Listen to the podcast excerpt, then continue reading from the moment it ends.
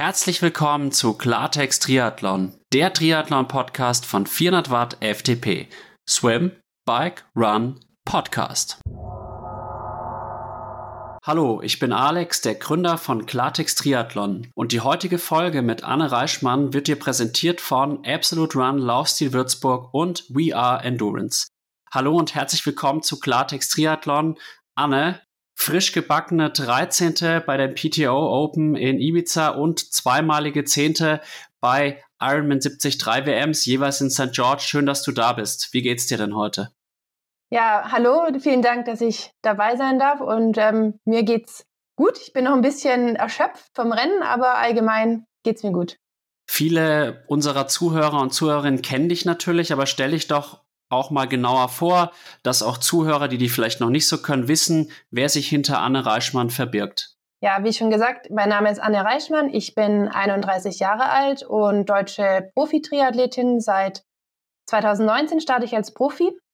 Und ähm, ich habe früher Lehramt studiert, ähm, das auch mit dem ersten Staatsexamen abgeschlossen. Ich habe Latein und Sport gemacht und nach dem Studium mir dann überlegt, ja, jetzt versuche ich das mit dem Triathlon mal und ja, wie gesagt, 2019 angefangen, ähm, mich dann Stück für Stück nach vorne gearbeitet und seit 2019 mich auch Teil vom HEP Sports Team. Und ja, letztes Jahr zehnter Platz äh, bei der 73 WM in St. George und hoffentlich geht es dieses Jahr noch ein bisschen weiter nach vorne. Man muss sagen, nach der letzten gezeigten Leistung wäre das durchaus möglich vielleicht Top 5. Aber jetzt erstmal mein Glückwunsch zu dem wirklich geilen, tollen Rennen in Ibiza, 13. Platz. Also das hätte ich tatsächlich davor nicht erwartet. Ich bin richtig stolz dann auch, jemanden wie dich hier im Podcast sprechen zu dürfen. Wie war denn das Rennen? Geh doch da ein bisschen drauf ein. Ja, so dieses ganze, die ganze Rennatmosphäre und auch schon die Tage davor und auch ja, das Gelände und die, die Stimmung ähm, waren ja noch ein paar andere Rennen von der ITU, also Cross-Triathlon und Duathlon und die Langdistanz-WM am Tag vorher. Also der Triathlon hat Ibiza ziemlich eingenommen und das hat man schon auch gemerkt. Ähm, überall waren Fahrräder und ähm, Leute mit Calfguards und äh, Cappies unterwegs in, in Sportkleidung und die PTO hat uns Athleten schon ziemlich, ziemlich gut versorgt. Also es war echt sehr einfach alles und ähm, auch sehr stressfrei. Also wir haben zum Beispiel ähm, ja, das Schwimmbad wusste man, wohin man musste, wann es geöffnet hat, wann die Bahnen reserviert waren. Du musstest dich eigentlich um nichts kümmern. Und so waren die Tage davor schon ja super entspannt. Leider ähm, ist beim Flug meine Scheibe so ein bisschen nicht kaputt gegangen. Sie hat eine kleine Delle bekommen, konnte dann aber trotzdem damit fahren. Aber das war so der einzige Stressmoment, den ich sozusagen hatte. Und ja, dann war dann auch schon der Samstag irgendwie angekommen und auch da dann, ja, so mit, mit den ganzen großen Namen, auch mit den Männern natürlich, also mit drei Olympiasieger beim Race Briefing zu sitzen und dazwischen noch ein paar Weltmeister, das war schon ziemlich einmalig und da ist dann so auch der kleine Fan in mir auch ein bisschen hochgekommen und dachte mir so voll cool, ähm, ja, wer hier alles sitzt. Und äh, ja, ich habe dann am Abend vorher, war ich schon richtig, richtig nervös. Also da ging mir dann mal kurzzeitig so eine halbe Stunde ziemlich die Düse und äh, zum, da sind auch die eine oder andere Träne kurz geflossen. Aber zum Glück war meine Mama noch dabei und er hat mich dann auch wieder beruhigt. Und es war dann gut, als es draußen war, weil dann war ich deutlich entspannter und habe mich dann einfach, ja, einfach gefreut, dass ich da mitmachen darf. Und dann ähm, beim Rennen selber, äh, die Startpositionen konnten wir uns aussuchen. Allerdings ging das der Startliste nach oder der Startnummer nach. Und da ich ja als Wildcard reingerutscht bin, kam ich da ziemlich als Letzte dran und musste nehmen, was übrig bleibt. Und so stand ich leider nicht so neben den Leuten, wo ich gerne mitgeschwommen wäre. Und ähm, ja, das mit dem Mitschwimmen hat auch leider gar nicht geklappt. Ich war relativ schnell weg vom, vom Feld und ähm, habe meinen meinen Weg alleine, beziehungsweise mit der Didier Diederix, die ist so leicht neben oder hinter mir geschwommen, durch die Wellen gebahnt, die doch relativ hoch waren, deutlich höher als an den Tagen vorher, wo ich im Meer noch schwimmen war und es auch die Schwimmstrecke geübt hatte. Und das Schwimmen, ja, war schon, also ich habe währenddessen schon gemerkt, dass es sehr schlecht wird und dass, es, dass ich enttäuscht sein werde. Ich glaube jetzt im Nachhinein und mit ein paar Tagen Abstand, ähm, es gibt auch ein paar, paar positive Sachen, beziehungsweise es ist vielleicht nicht ganz so schlecht, wie es jetzt auf dem Papier ist. Und eigentlich liefen die Einheiten davor und auch so die letzten Monate habe ich noch nie, noch nie so viel Spaß gehabt im Schwimmen. Von dem her stecke ich den Kopf jetzt nicht komplett in den Sand. Und ja, bin dann als Vorletzte aus dem Wasser gekommen, hatte aber den schnellsten Wechsel. Das ist zwar schön, ähm, aber die zwei Sekunden, die man da spart, die machen natürlich ein schlechtes Schwimmen auch nicht wieder wett. Und dann ging es aufs Rad und beim Radfahren hatte ich einfach richtig viel Spaß. Es hat alles gut funktioniert. Ähm, ich hatte nur eine Taktik, möglichst schnell nach vorne zu kommen und ähm, habe den Kopf runtergenommen, versucht mich möglichst klein zu machen. Das war eine Strecke, die ähm, im Endeffekt hat es einen kurzen, eine kurze Zufahrt und dann waren es vier Runden und dann wieder eine kurze Rückfahrt zur Wechselzone und diese vier Runden waren im Endeffekt auch nur Out and Back, sodass man die ganze Zeit gesehen hat, wo man steht.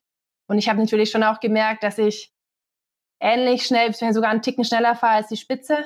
Und das hat natürlich auch mega beflügelt. Und wenn man dann sich Platz für Platz nach vorne arbeiten konnte, ich habe mitgezählt, wie viel ich dann immer bin. Und ja, das motiviert natürlich dann.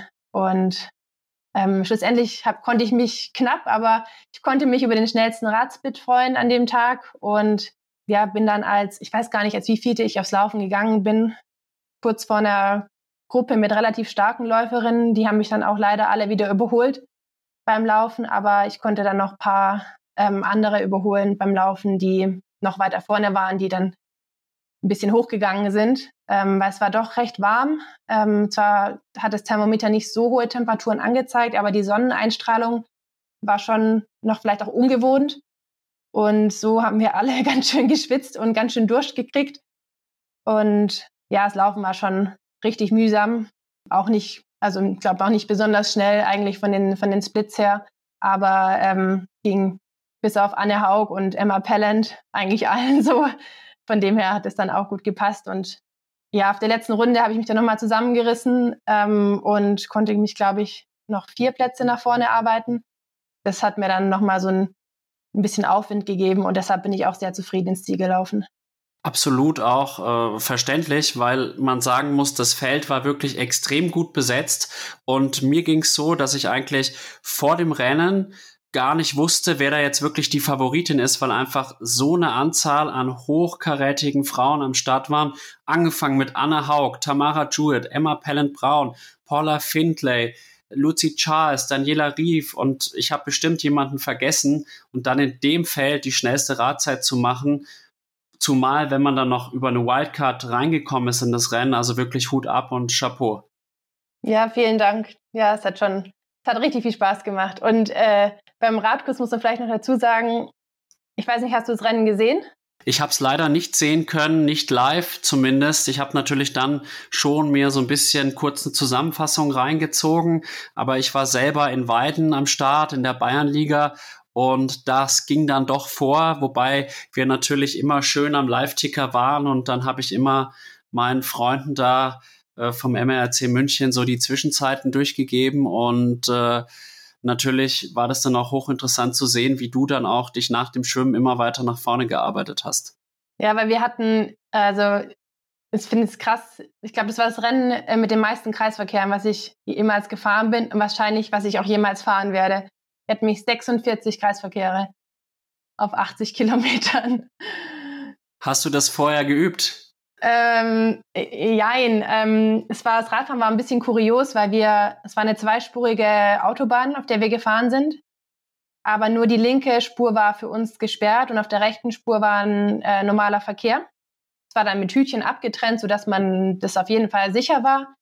Aber wir sind auf der linken Spur gefahren und aus Sicherheitsgründen sollten wir auch auf der linken Spur links fahren und rechts überholen sodass man den Kreisverkehr dann ganz innen hätte fahren müssen. Und das wiederum, da hatte ich ein bisschen Respekt vor, vor allem weil ein Teil der Kreisverkehre auch in, in abfallenden Stücken waren und die Strecke war richtig schnell. Und somit, ja, 50, 60 km/h in den Kreisverkehr reinzufahren und dann auch nicht den gesamten Kreisverkehr nutzen zu können, sondern nur die innere Spur. Da hatte ich ziemlich Respekt vor, vor allem, weil man das halt auch nicht üben kann. Also ich bin dann am Vortag ganz früh, ich glaube um 6.30 Uhr auf die Radstrecke gegangen, in der Hoffnung, dass wenig los ist mit Verkehr. Aber dem war nicht so. Also ich konnte nicht so viel schnelle Kreisverkehre fahren, aber es hat dann doch ganz gut funktioniert im Rennen. Und dann auch noch mit dem, ich nenne es jetzt mal Linksverkehr. Also ich war jetzt in Zypern im Trainingslager und das war die ersten Tage echt ungewohnt und es gab auch die ein oder andere, wie soll ich sagen, Konzentrationsschwäche, wo ich mir dann danach gedacht habe, wow, Glück gehabt.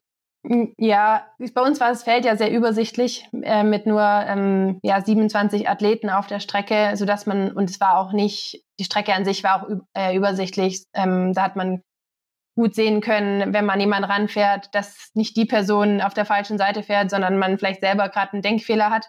Das ging eigentlich ganz gut. Und sie haben es auch im, im, im Briefing ausführlich erklärt, warum das so ist und ähm, dass man das jetzt so machen muss. Und man ist ja dann doch auch im Rennen ziemlich konzentriert bei der Sache, ähm, sodass das jetzt eigentlich keine großen Schwierigkeiten gab. Was besonders war noch beim Radfahren war der Race Ranger, den ich zum ersten Mal gefahren bin. Das ist dieses Tool, was ähm, verschieden, in verschiedenen Farben leuchtet, je nachdem, wie viel Abstand man hält.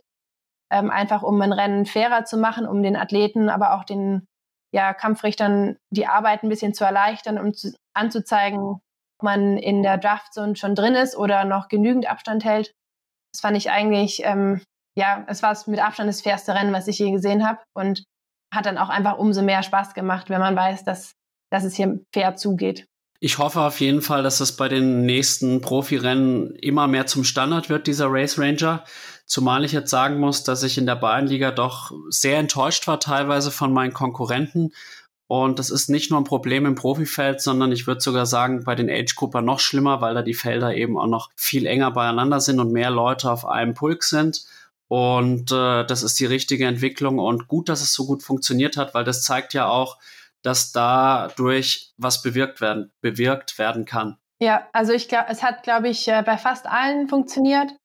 Klar, das, das ganze, die ganze Firma oder das ganze Projekt ist auch noch relativ jung und zum Beispiel im Tunnel hat es nicht funktioniert. Ich kann mir vorstellen, dass es irgendwas mit dem GPS-Sensor auch oder Empfang zu tun hat.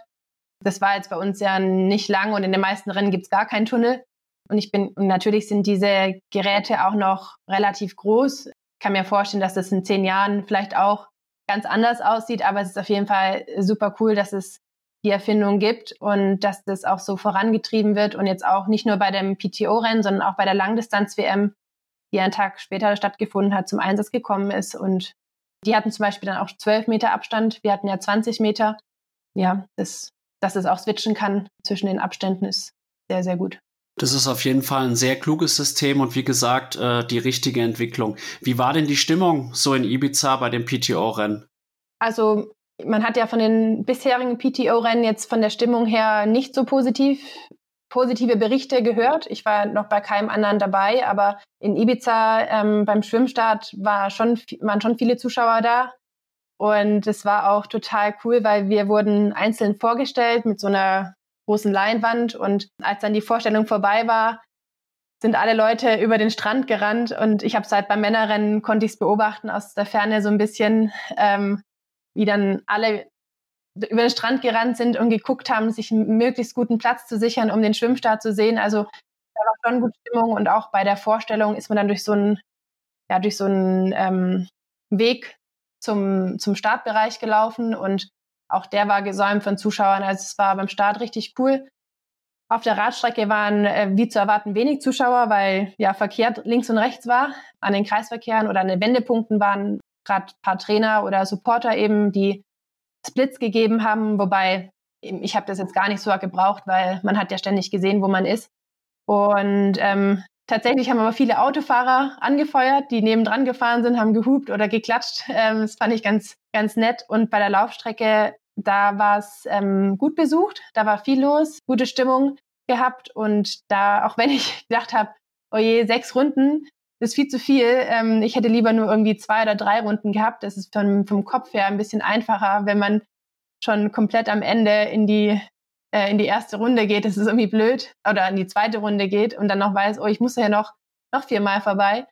Aber das hat natürlich zum Vorteil gehabt, dass, dass die Laufstrecke eigentlich durchgängig von, oder fast durchgängig von Zuschauern gesäumt war und ja, eine sehr gute Stimmung hatte. Das freut mich zu hören und so muss es auch sein, weil letztes Jahr hat es die PTO geschafft, tolle Starterfelder zusammenzustellen. Und es haben aber häufig die Zuschauer gefehlt. Und wenn jetzt noch die Zuschauer da sind, dann sage ich wirklich auch, klasse, was die PTO da aufstellt. Und der Gewinner ist im Endeffekt die PTO selbst aber natürlich auch der Triathlonsport, weil auch dadurch natürlich eine Botschaft nach außen gesendet wird, was Triathlon für eine begeisternde Sportart ist, die auch Massen faszinieren kann. Vielleicht jetzt nicht wie der Fußball, aber auf jeden Fall eine Sportart mit sehr, sehr viel Entwicklungspotenzial. Ja, auf jeden Fall. Und was ich habe die Übertragung jetzt selber noch nicht angeschaut. Da gab es, glaube ich, schon auch ein paar kritische Stimmen, so wie ich das auf Social Media zumindest vernommen habe. Und es ist ja auch nicht so, dass das jetzt alles perfekt schon läuft. Und ich glaube auch, dass es extrem schwierig ist, ein ja, sehr, sehr professionelles Rennen oder ein professionelles Rennen, wie es eigentlich noch nie so gegeben hat im Triathlon, innerhalb von ein paar Monaten irgendwie zu organisieren und das perfekt zu machen und ähm, auch die, die, dass die Männer und die Frauen am gleichen Tag gestartet sind, das kann mir vorstellen, dass es bei den nächsten Rennen, die dann vielleicht ein bisschen mehr Vorlauf wieder haben und vielleicht auch an Rennorten stattfinden, die so ein Rennen auch schon mal ausgetragen haben und auch eine gewisse Infrastruktur schon haben oder auch eine Idee für Rennstrecken, die auch übertragungsfreundlich sind, dass es sich dann wieder ändert, dass auch das Männerrennen seinen eigenen Tag hat und das Frauenrennen dann einen zweiten Tag hat. Ähm, weil da natürlich, wenn man das Frauenrennen zeigt, dann verpasst man was im Männerrennen und genauso ist es natürlich umgekehrt auch. Ich muss auch sagen, so schlecht hat mir das letztes Jahr in Hawaii gar nicht gefallen mit den unterschiedlichen Tagen von Frauen und Männern. Das war echt eine gute Geschichte, weil dadurch halt wirklich mal die Aufmerksamkeit auch auf den Frauen war, was ja doch in den Vorjahren häufig so war. Man hat acht Stunden die Männer gesehen, so übertrieben natürlich, und dann eine Stunde die Frauen, weil die Frauen ja ungefähr so eine Stunde hinter den Männern sind. Mhm. Ja, irgendwie, wenn halt Rennen gleichzeitig stattfinden, dann muss man sich als Veranstalter eben entscheiden, ähm, was man zeigt. Und für einen Teil der Zuschauer entscheidet man sich immer falsch. Also da kann man es wahrscheinlich niemandem recht machen. Und ähm, deshalb ist in diese ja, getrennten Tage schon vielleicht auch ein, ein, ein richtiger Schritt.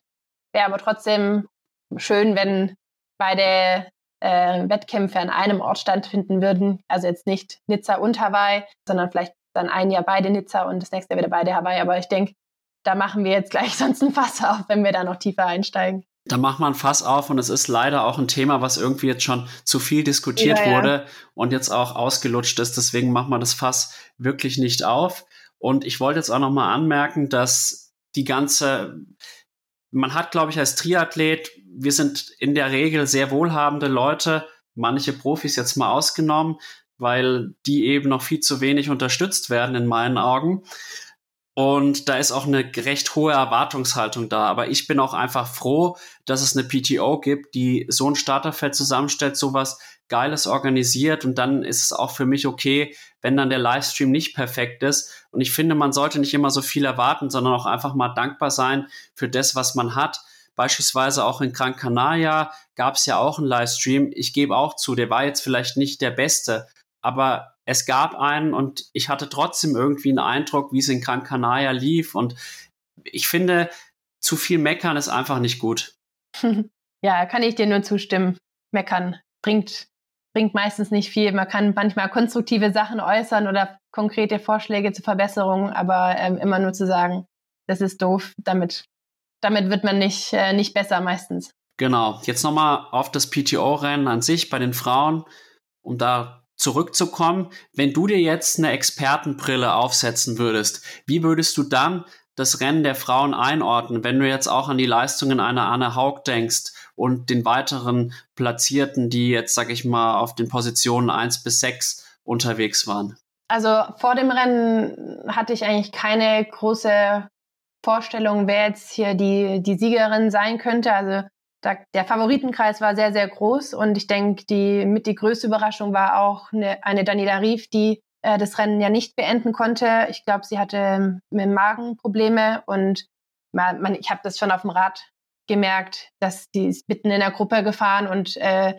ich habe eigentlich bei den Wenden, Wendepunkten gesehen, dass ich eher Zeit auf sie gut mache und das ist normalerweise nicht der Fall und ursprünglich oder vorm Rennen hatte ich gedacht, dass die 20-Meter-Regelung vor allem den Überläuferinnen nicht so richtig in die Karten spielt, die ja häufig doch recht eher kleiner sind, ähm, auch sehr leicht sind und auf so einer Strecke, die ja, wo man einfach auch bergab richtig Gas geben kann und vielleicht auch ein bisschen Gewicht oder ein bisschen mehr Gewicht kein Schaden ist, die vielleicht eher den kürzeren ziehen. Aber Da hat die Anne Haug mich eines Besseren belehrt und ich glaube ein paar andere auch und ähm, eine, eine super starke Radleistung gezeigt und nicht Daniela Rief hat sie gedroppt, sondern es war eigentlich andersrum, äh, dass die Anne Haug die Daniela gedroppt hat. Ähm, also das Anne Haugs Leistung war schon ja auf, über alle Disziplinen wirklich äh, ja einfach phänomenal und auch ähm, was mich auch überrascht hat, war ähm, Ashley Gentle. Ich glaube, sie hatte schon auch noch ein bisschen mit gesundheitlichen Schwierigkeiten zu kämpfen, mit der langen Reise von Australien, dem Rennen in Spanien, die Vorwoche, das nicht so gut lief. Ich, ist sie, glaube ich, nur Dritte geworden. Und die hat auch ja taktisch ein sehr gutes Rennen gemacht und äh, auch im Ziel. Ich habe mir dann die Bilder nochmal angeguckt. Da hat man gesehen, dass sie auch mit dem letzten Tropfen Energie ins Ziel gekommen ist, also auch alles richtig gemacht hat. Ich kann mir vorstellen, dass vielleicht im Laufe der Saison eine Lucy Charles noch ein bisschen stärker im Laufen wird. Ähm, es war für sie jetzt auch das erste Rennen und ähm, die, ich glaube, sie hatte auch schon äh, stärkere Laufleistungen auf, auf der Mitteldistanz und da bin ich gespannt, wie sie sich da noch verbessern wird im Laufe der Saison. Bei den anderen zwei Disziplinen ist sie ja meistens sowieso schon äh, weit vorne und kann mir vorstellen, dass bei den US Open ähm, dann sie das auch noch bis ins Ziel bringt. Ich bin auf jeden Fall gespannt. Ich hatte tatsächlich die Ashley Gentle trotz dieses vielleicht etwas holprigen Saisonstarts als Top-Favoritin ausgemacht. Und wie gesagt, Anna Haug ich habe im Voraus gedacht, okay, Gran Canaria und Lanzarote, sie hatte schon gute Konkurrenz, aber nicht die herausragende Konkurrenz. Und ich dachte vielleicht, dass sie in der Kombination Schwimmen-Rad quasi zu viel Rückstand hat, um dann noch nach ganz vorne zu laufen. Aber wie sie läuft, das ist wirklich entfesselt. Und ich muss sagen, in einer ganz anderen Liga als alle anderen. Selbst eine Tamara Jewett, die ja in Oceanside unfassbar schnell gelaufen ist, hat eineinhalb Minuten kassiert von Anna Haug.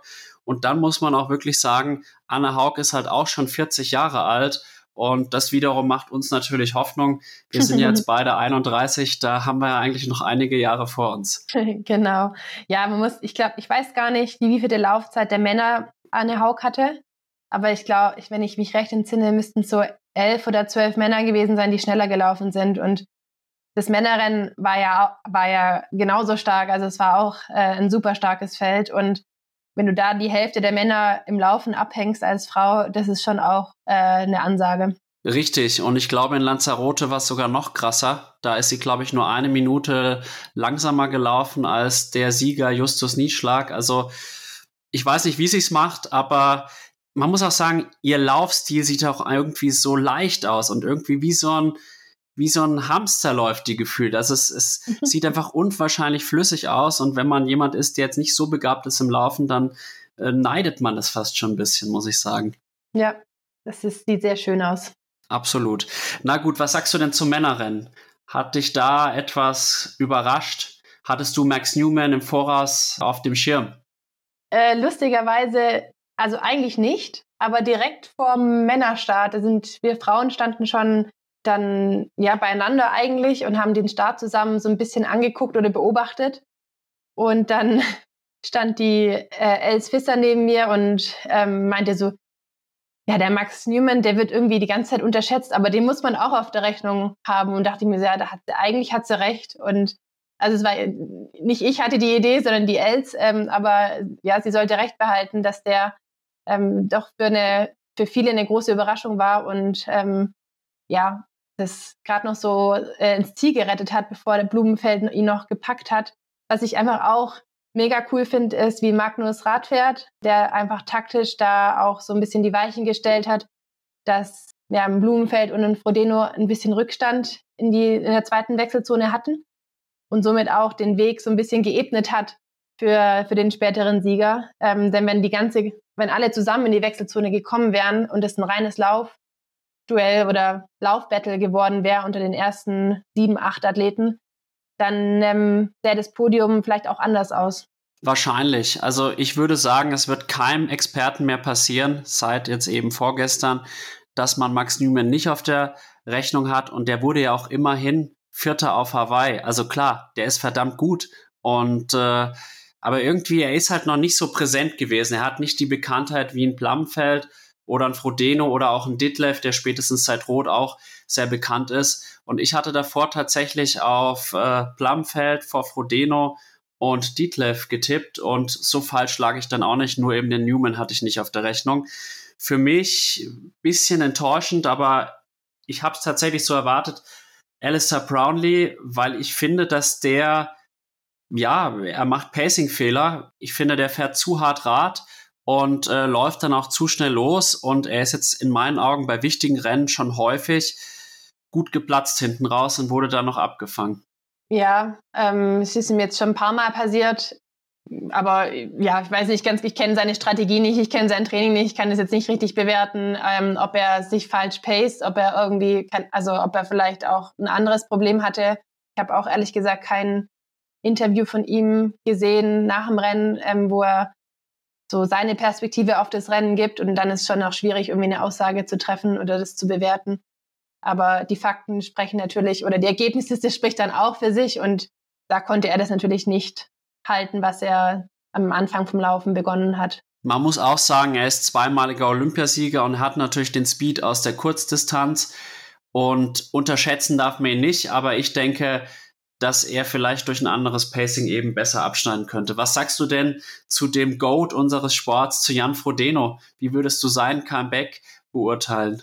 Also wenn man so lange kein Rennen mehr gemacht hat und dann sich, sich so im Feld stellt, auch ohne irgendwie ein, ein, in Anführungszeichen Vorbereitungsrennen gemacht zu haben und dann Vierter wird, also fand ich sehr beeindruckend. Klar, knapp am Podium vorbei. Auf dem Podium wäre, das wäre nochmal ein bisschen epischer gewesen, aber ja, ich fand es sehr cool, dass, dass, dass es dieses Aufeinandertreffen der, der drei Olympiasieger ähm, stattgefunden hat und dass alle drei gesund an der Startlinie standen und sich auch wirklich ein Battle auf Augenhöhe geliefert haben. Also alle drei bis, bis auf die Laufstrecke dann auch irgendwie in Schlagdistanz waren zueinander und nicht einer irgendwie mit dem Raddefekt raus ist oder so. Das wäre das wäre schon richtig schade gewesen. Und ich schaue mir das auf jeden Fall nochmal an, das Rennen, das Männerrennen in, in, in der ganzen Länge weil ja, das möchte ich auf jeden Fall nochmal selbst gesehen haben, weil vom Männerrennen außer dem Schwimmen habe ich natürlich nicht viel mitbekommen. Verständlicherweise. Also ich schließe mich da dir nur an. Ich finde eine tolle Leistung vom Frodo und man kann eben auch von einem Frodo, der eben auch nur ein Mensch ist, nicht erwarten, dass der jetzt wiederkommt und sofort wieder alles in Grund und Boden rennt. Und insofern Zumal man auch sagen muss, er war dann im Anfang April auch noch krank, konnte in Oceanside nicht starten hatte dann auch eine, eine Operation im Herbst letzten Jahres. Also ich glaube, der hat sich echt gut verkauft und mir ist bewusst geworden, Jan Frodeno sollte man nicht abschreiben. Der ist noch kein alter Mann und ich denke, in Hamburg wird der nochmal ganz anders auftreten auf der längeren Distanz und auch bei der Ironman WM in Nizza muss man ihm auf dem Zettel haben als einen der Top-Favoriten. Ja, ich bin auch auf Hamburg bin ich jetzt auch richtig gespannt, weil auch da wird der Max Newman starten. Ähm, das heißt, da treffen sie nochmal aufeinander, aber eben über mehr als die doppelte Distanz. Und ähm, könnte mir vorstellen, dass das auch nochmal ein sehr spannendes Duell dann gibt. Und vielleicht dann auch für den Max Newman so ein bisschen, bisschen unter anderen Voraussetzungen, weil ähm, du hast es vorher schon gesagt, er wird jetzt von keinem Experten mehr vergessen oder ähm, nicht mehr berücksichtigt. Und damit gehen natürlich auch ein paar Verpflichtungen einher, was so Medienarbeit am Tag vorher angeht. Und auch das kann oder ist vielleicht für den einen oder anderen auch ein gewisser Stressfaktor oder kostet zumindest Zeit, die man irgendwie einplanen muss. Und bin ich auch mal gespannt, wie sich jetzt seine Welt auch so ein bisschen verändern wird durch die andere äußere Wahrnehmung. Absolut, der Druck wird steigen und was ich halt auch sagen muss, was vielleicht nicht für Max Newman jetzt spricht in Hamburg, ist, dass ein Jan Frodeno so ehrgeizig ist, der ist angefuchst und der wird alles dafür tun, jetzt Max Newman zu schlagen, um quasi die Hackordnung wieder äh, richtig zu, wie, wie, wie drückt man sich denn da aus? Hilf mir vielleicht schnell. Die Ordnung wiederherzustellen? Genau, genau. Ja, oder es freut sich dann der lachende Dritte, ähm, der Flo Angert, der dann beide schlagen, schlagen wird. Das ähm, wäre dann auch ziemlich ein cooles Ende in, in, Hamburg. Ich würde es mir wünschen, weil ich tatsächlich Florian Angert ist einer meiner nächsten Podcast-Gäste und äh, ich bin da auch ein bisschen stolz drauf, dass er bei mir im Podcast spricht, weil er ist wirklich ein Topstar unserer Triathlon-Szene. Insofern schlägt mein Herz dann im, in Hamburg natürlich für Flo Angert. Gut, jetzt gab es aber in den letzten Wochen natürlich auch ein Thema, was vielleicht nicht so viel Freude bereitet hat, nämlich den Dopingfall Colin Chartier. Hast du denn auch in Ibiza noch was von diesem Schockmoment gemerkt? Also wurde in Ibiza noch viel über den Dopingfall Colin Chartier geredet? Also viel würde ich jetzt nicht unbedingt sagen. Es, es wurde angesprochen und auch ja unter Athleten, also nicht unter allen Athleten, aber man hat natürlich auch so die Athleten, mit denen man sich ein bisschen besser austauscht oder die man besser kennt und mit denen man das vielleicht auch bespricht. Und also es war schon ein Thema und wurde jetzt auch nicht unter den Tisch gekehrt. Und auch ähm, auf YouTube bei der PTO-Seite gab es auch ein paar Interviews, wo auch das Thema mit den, ja, mit ein paar Athleten besprochen wurde. Also es wurde nicht vergessen, aber es am Renntag selber ähm, stand dann wirklich auch das Rennen im Vordergrund. Und ich finde es dann schon auch wichtig, weil gerade in Texas tat es mir dann schon auch irgendwie leid, dass eine, die Leistung von der Cat Matthews und auch vom Rudi van Berg so ein bisschen, ja, ges nicht geschmälert wurde, aber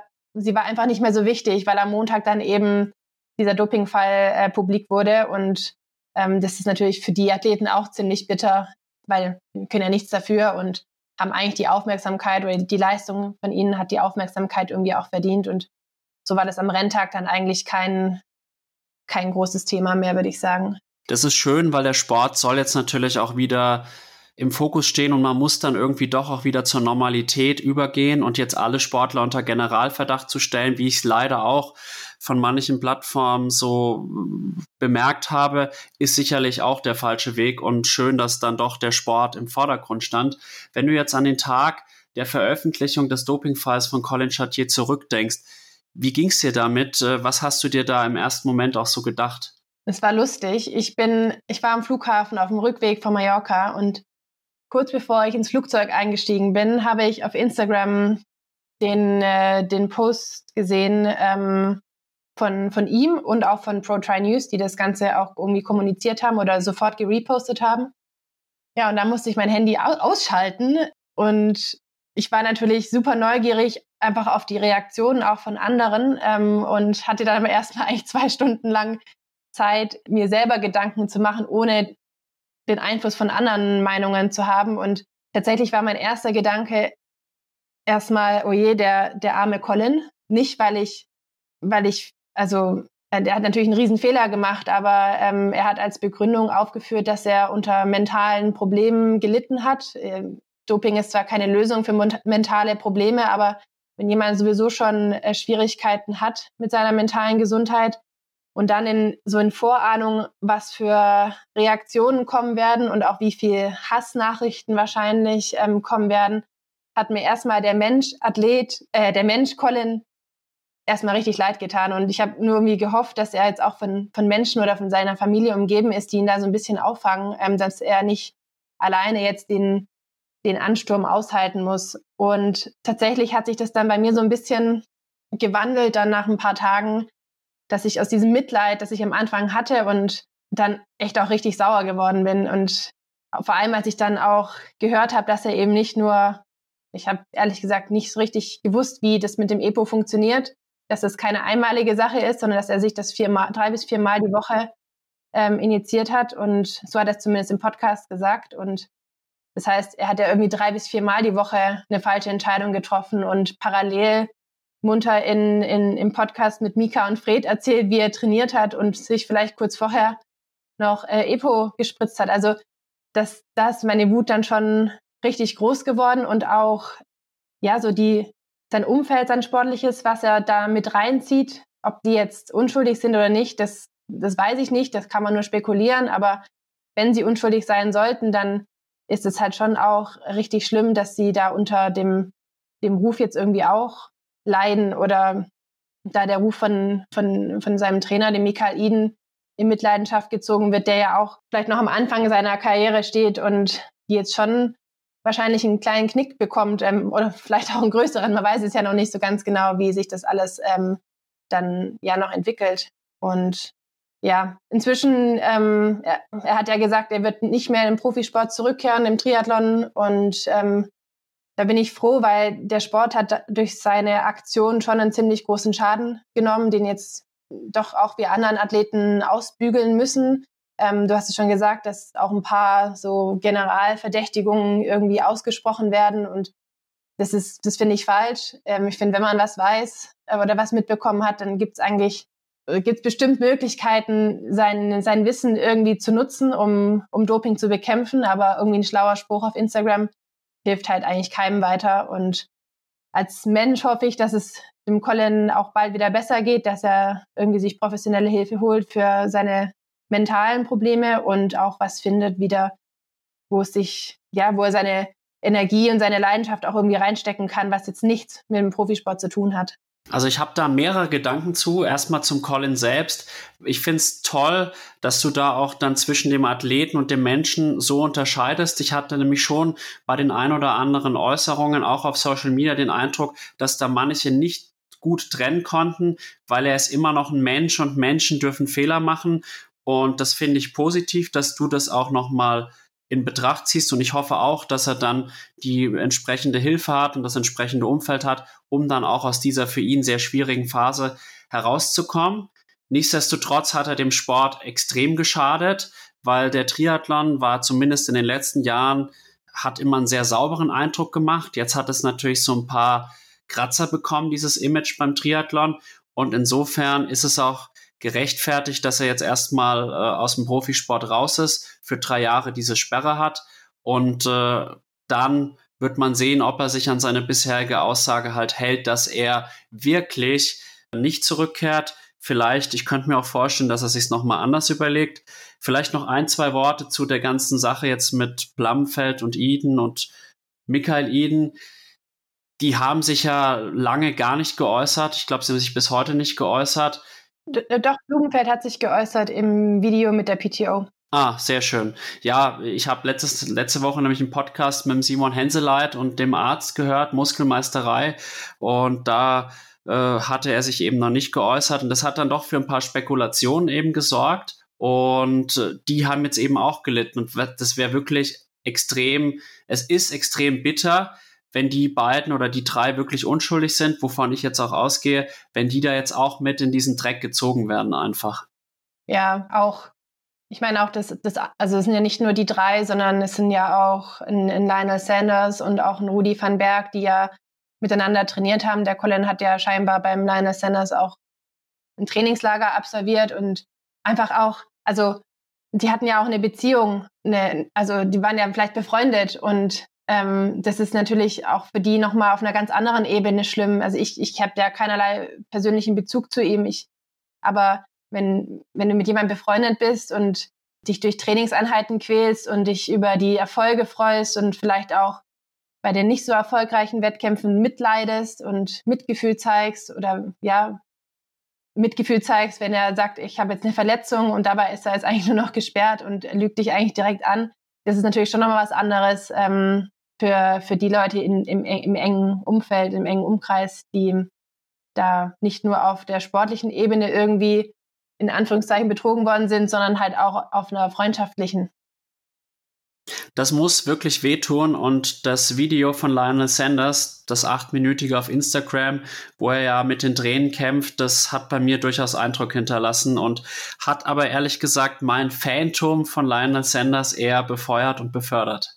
Ja, der ist, ach, der ist einfach genial für unseren Sport. Der tut dem so gut und bringt sowas Erfrischendes mit. Und mir ging es ähnlich bei dem Video, aber auch, ja, auch bei vielen anderen Sachen, die er da anpackt ähm, oder auf Social Media oder YouTube stellt, die sehr authentisch sind, wo man so einfach vor, vor dem PC sitzt und entweder mitleidet oder sich mitfreut. Das schaffen, glaube ich, nur ganz arg wenige ich finde halt an ihm so cool, dass er sich seine Erfolge auch so hart erarbeitet, aber dass er auch dann häufig auf die Schnauze fliegt irgendwie, aber immer wieder aufsteht. Und das ist dann manchmal sogar fast sympathischer als jemand, der immer so souverän auftritt, wie jetzt vielleicht ein Jan Frodeno und dann zumindest bis eben jetzt vorgestern in Ibiza jedes Rennen quasi gewinnt, wo er angetreten ist. Und äh, das finde ich dann manchmal sogar sympathischer, wenn jemand eben wie Sanders ist, der das lebt, aber auch irgendwie so menschlich nahbar bleibt. Ja, das stimmt, wobei auch ein Jan Frodeno ja, ähm, ich überlege gerade, wann das war, einmal auf Hawaii auch den ganzen Marathon zu Ende spaziert ist. Und das finde ich auch bei einer, also ich finde, da kennt man irgendwie auch so ein bisschen den Champion, ähm, der nicht einfach, der nicht nur gewinnt oder aussteigt, weil er keine Chance mehr auf den Sieg sieht, sondern einfach auch ein Ding beendet und ins Ziel bringt, auch wenn fernab von, von irgendwelchen Zielen und Träumen ist und bei, zumindest beim Saisonhighlight und wenn keiner, keine jetzt großartige Verletzung riskiert wird, also mit einem gebrochenen Bein, finde ich, da darf man, da muss man aufhören. Das bringt nichts ins Ziel zu laufen, aber ich finde es dann schon immer schön, wenn, wenn auch so große ähm, oder so erfolgreiche Sportler an einem wirklich gebrauchten Tag das Ding noch beenden und auch, ähm, auch eine Daniela Rief. Ich, ich weiß nicht ganz genau, wann sie raus ist oder ob ähm, sie irgendwann auch dazu aufgefordert wurde, rauszugehen, weil sie, ich habe sie gehen sehen ähm, schon früher und sie hat äh, mich und ich vermute die anderen auch angefeuert und auch das finde ich irgendwie dann an, dann einfach toll, wenn man nicht einfach sich verkriecht, sondern dazu steht, dass man einfach einen schwachen Tag hat und dass man ähm, irgendwie jetzt dem Falle von ihr Magenprobleme hatte und aber trotzdem noch den anderen Athletinnen auch Respekt zollt und auch für die Zuschauer das, das denen auch zeigt, dass auch ein Champion mit weiß ich wie viel Weltmeistertiteln mal einfach mal nicht läuft. Daniela Rief ist in meinen Augen auch eine sehr große Sportsfrau und ich erinnere mich natürlich auch an diese Situation von Jan Frodeno in Hawaii. Ich glaube, es war 2018 und er ist halt jemand, der auch kämpft und Dinge zu Ende bringt und da hat er auch richtig meinen Respekt bekommen damals und er ist 2019 so stark zurückgekommen und das macht eben auch Champions aus. Um jetzt nochmal auf Colin Chartier zurückzukommen, würdest du denn sagen, dass er wirklich lebenslang gesperrt werden muss?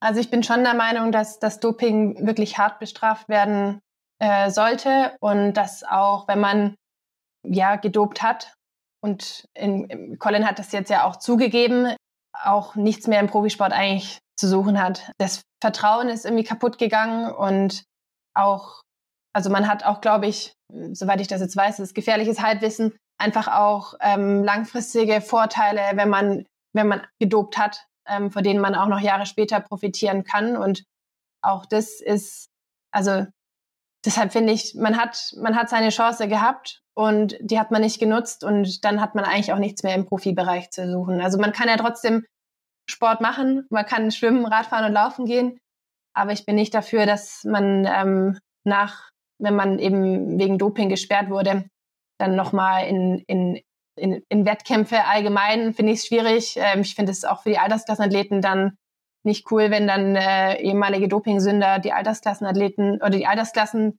gewinnen, aber im Profisport, finde ich, gehört es dann eigentlich gar nicht mehr rein. Danke für diese klaren Worte. Ich finde es interessanter, auch unterschiedliche Sichtweisen kennenzulernen. Ich persönlich sehe es nämlich so ein bisschen juristischer, kann man sagen, ein bisschen nüchterner.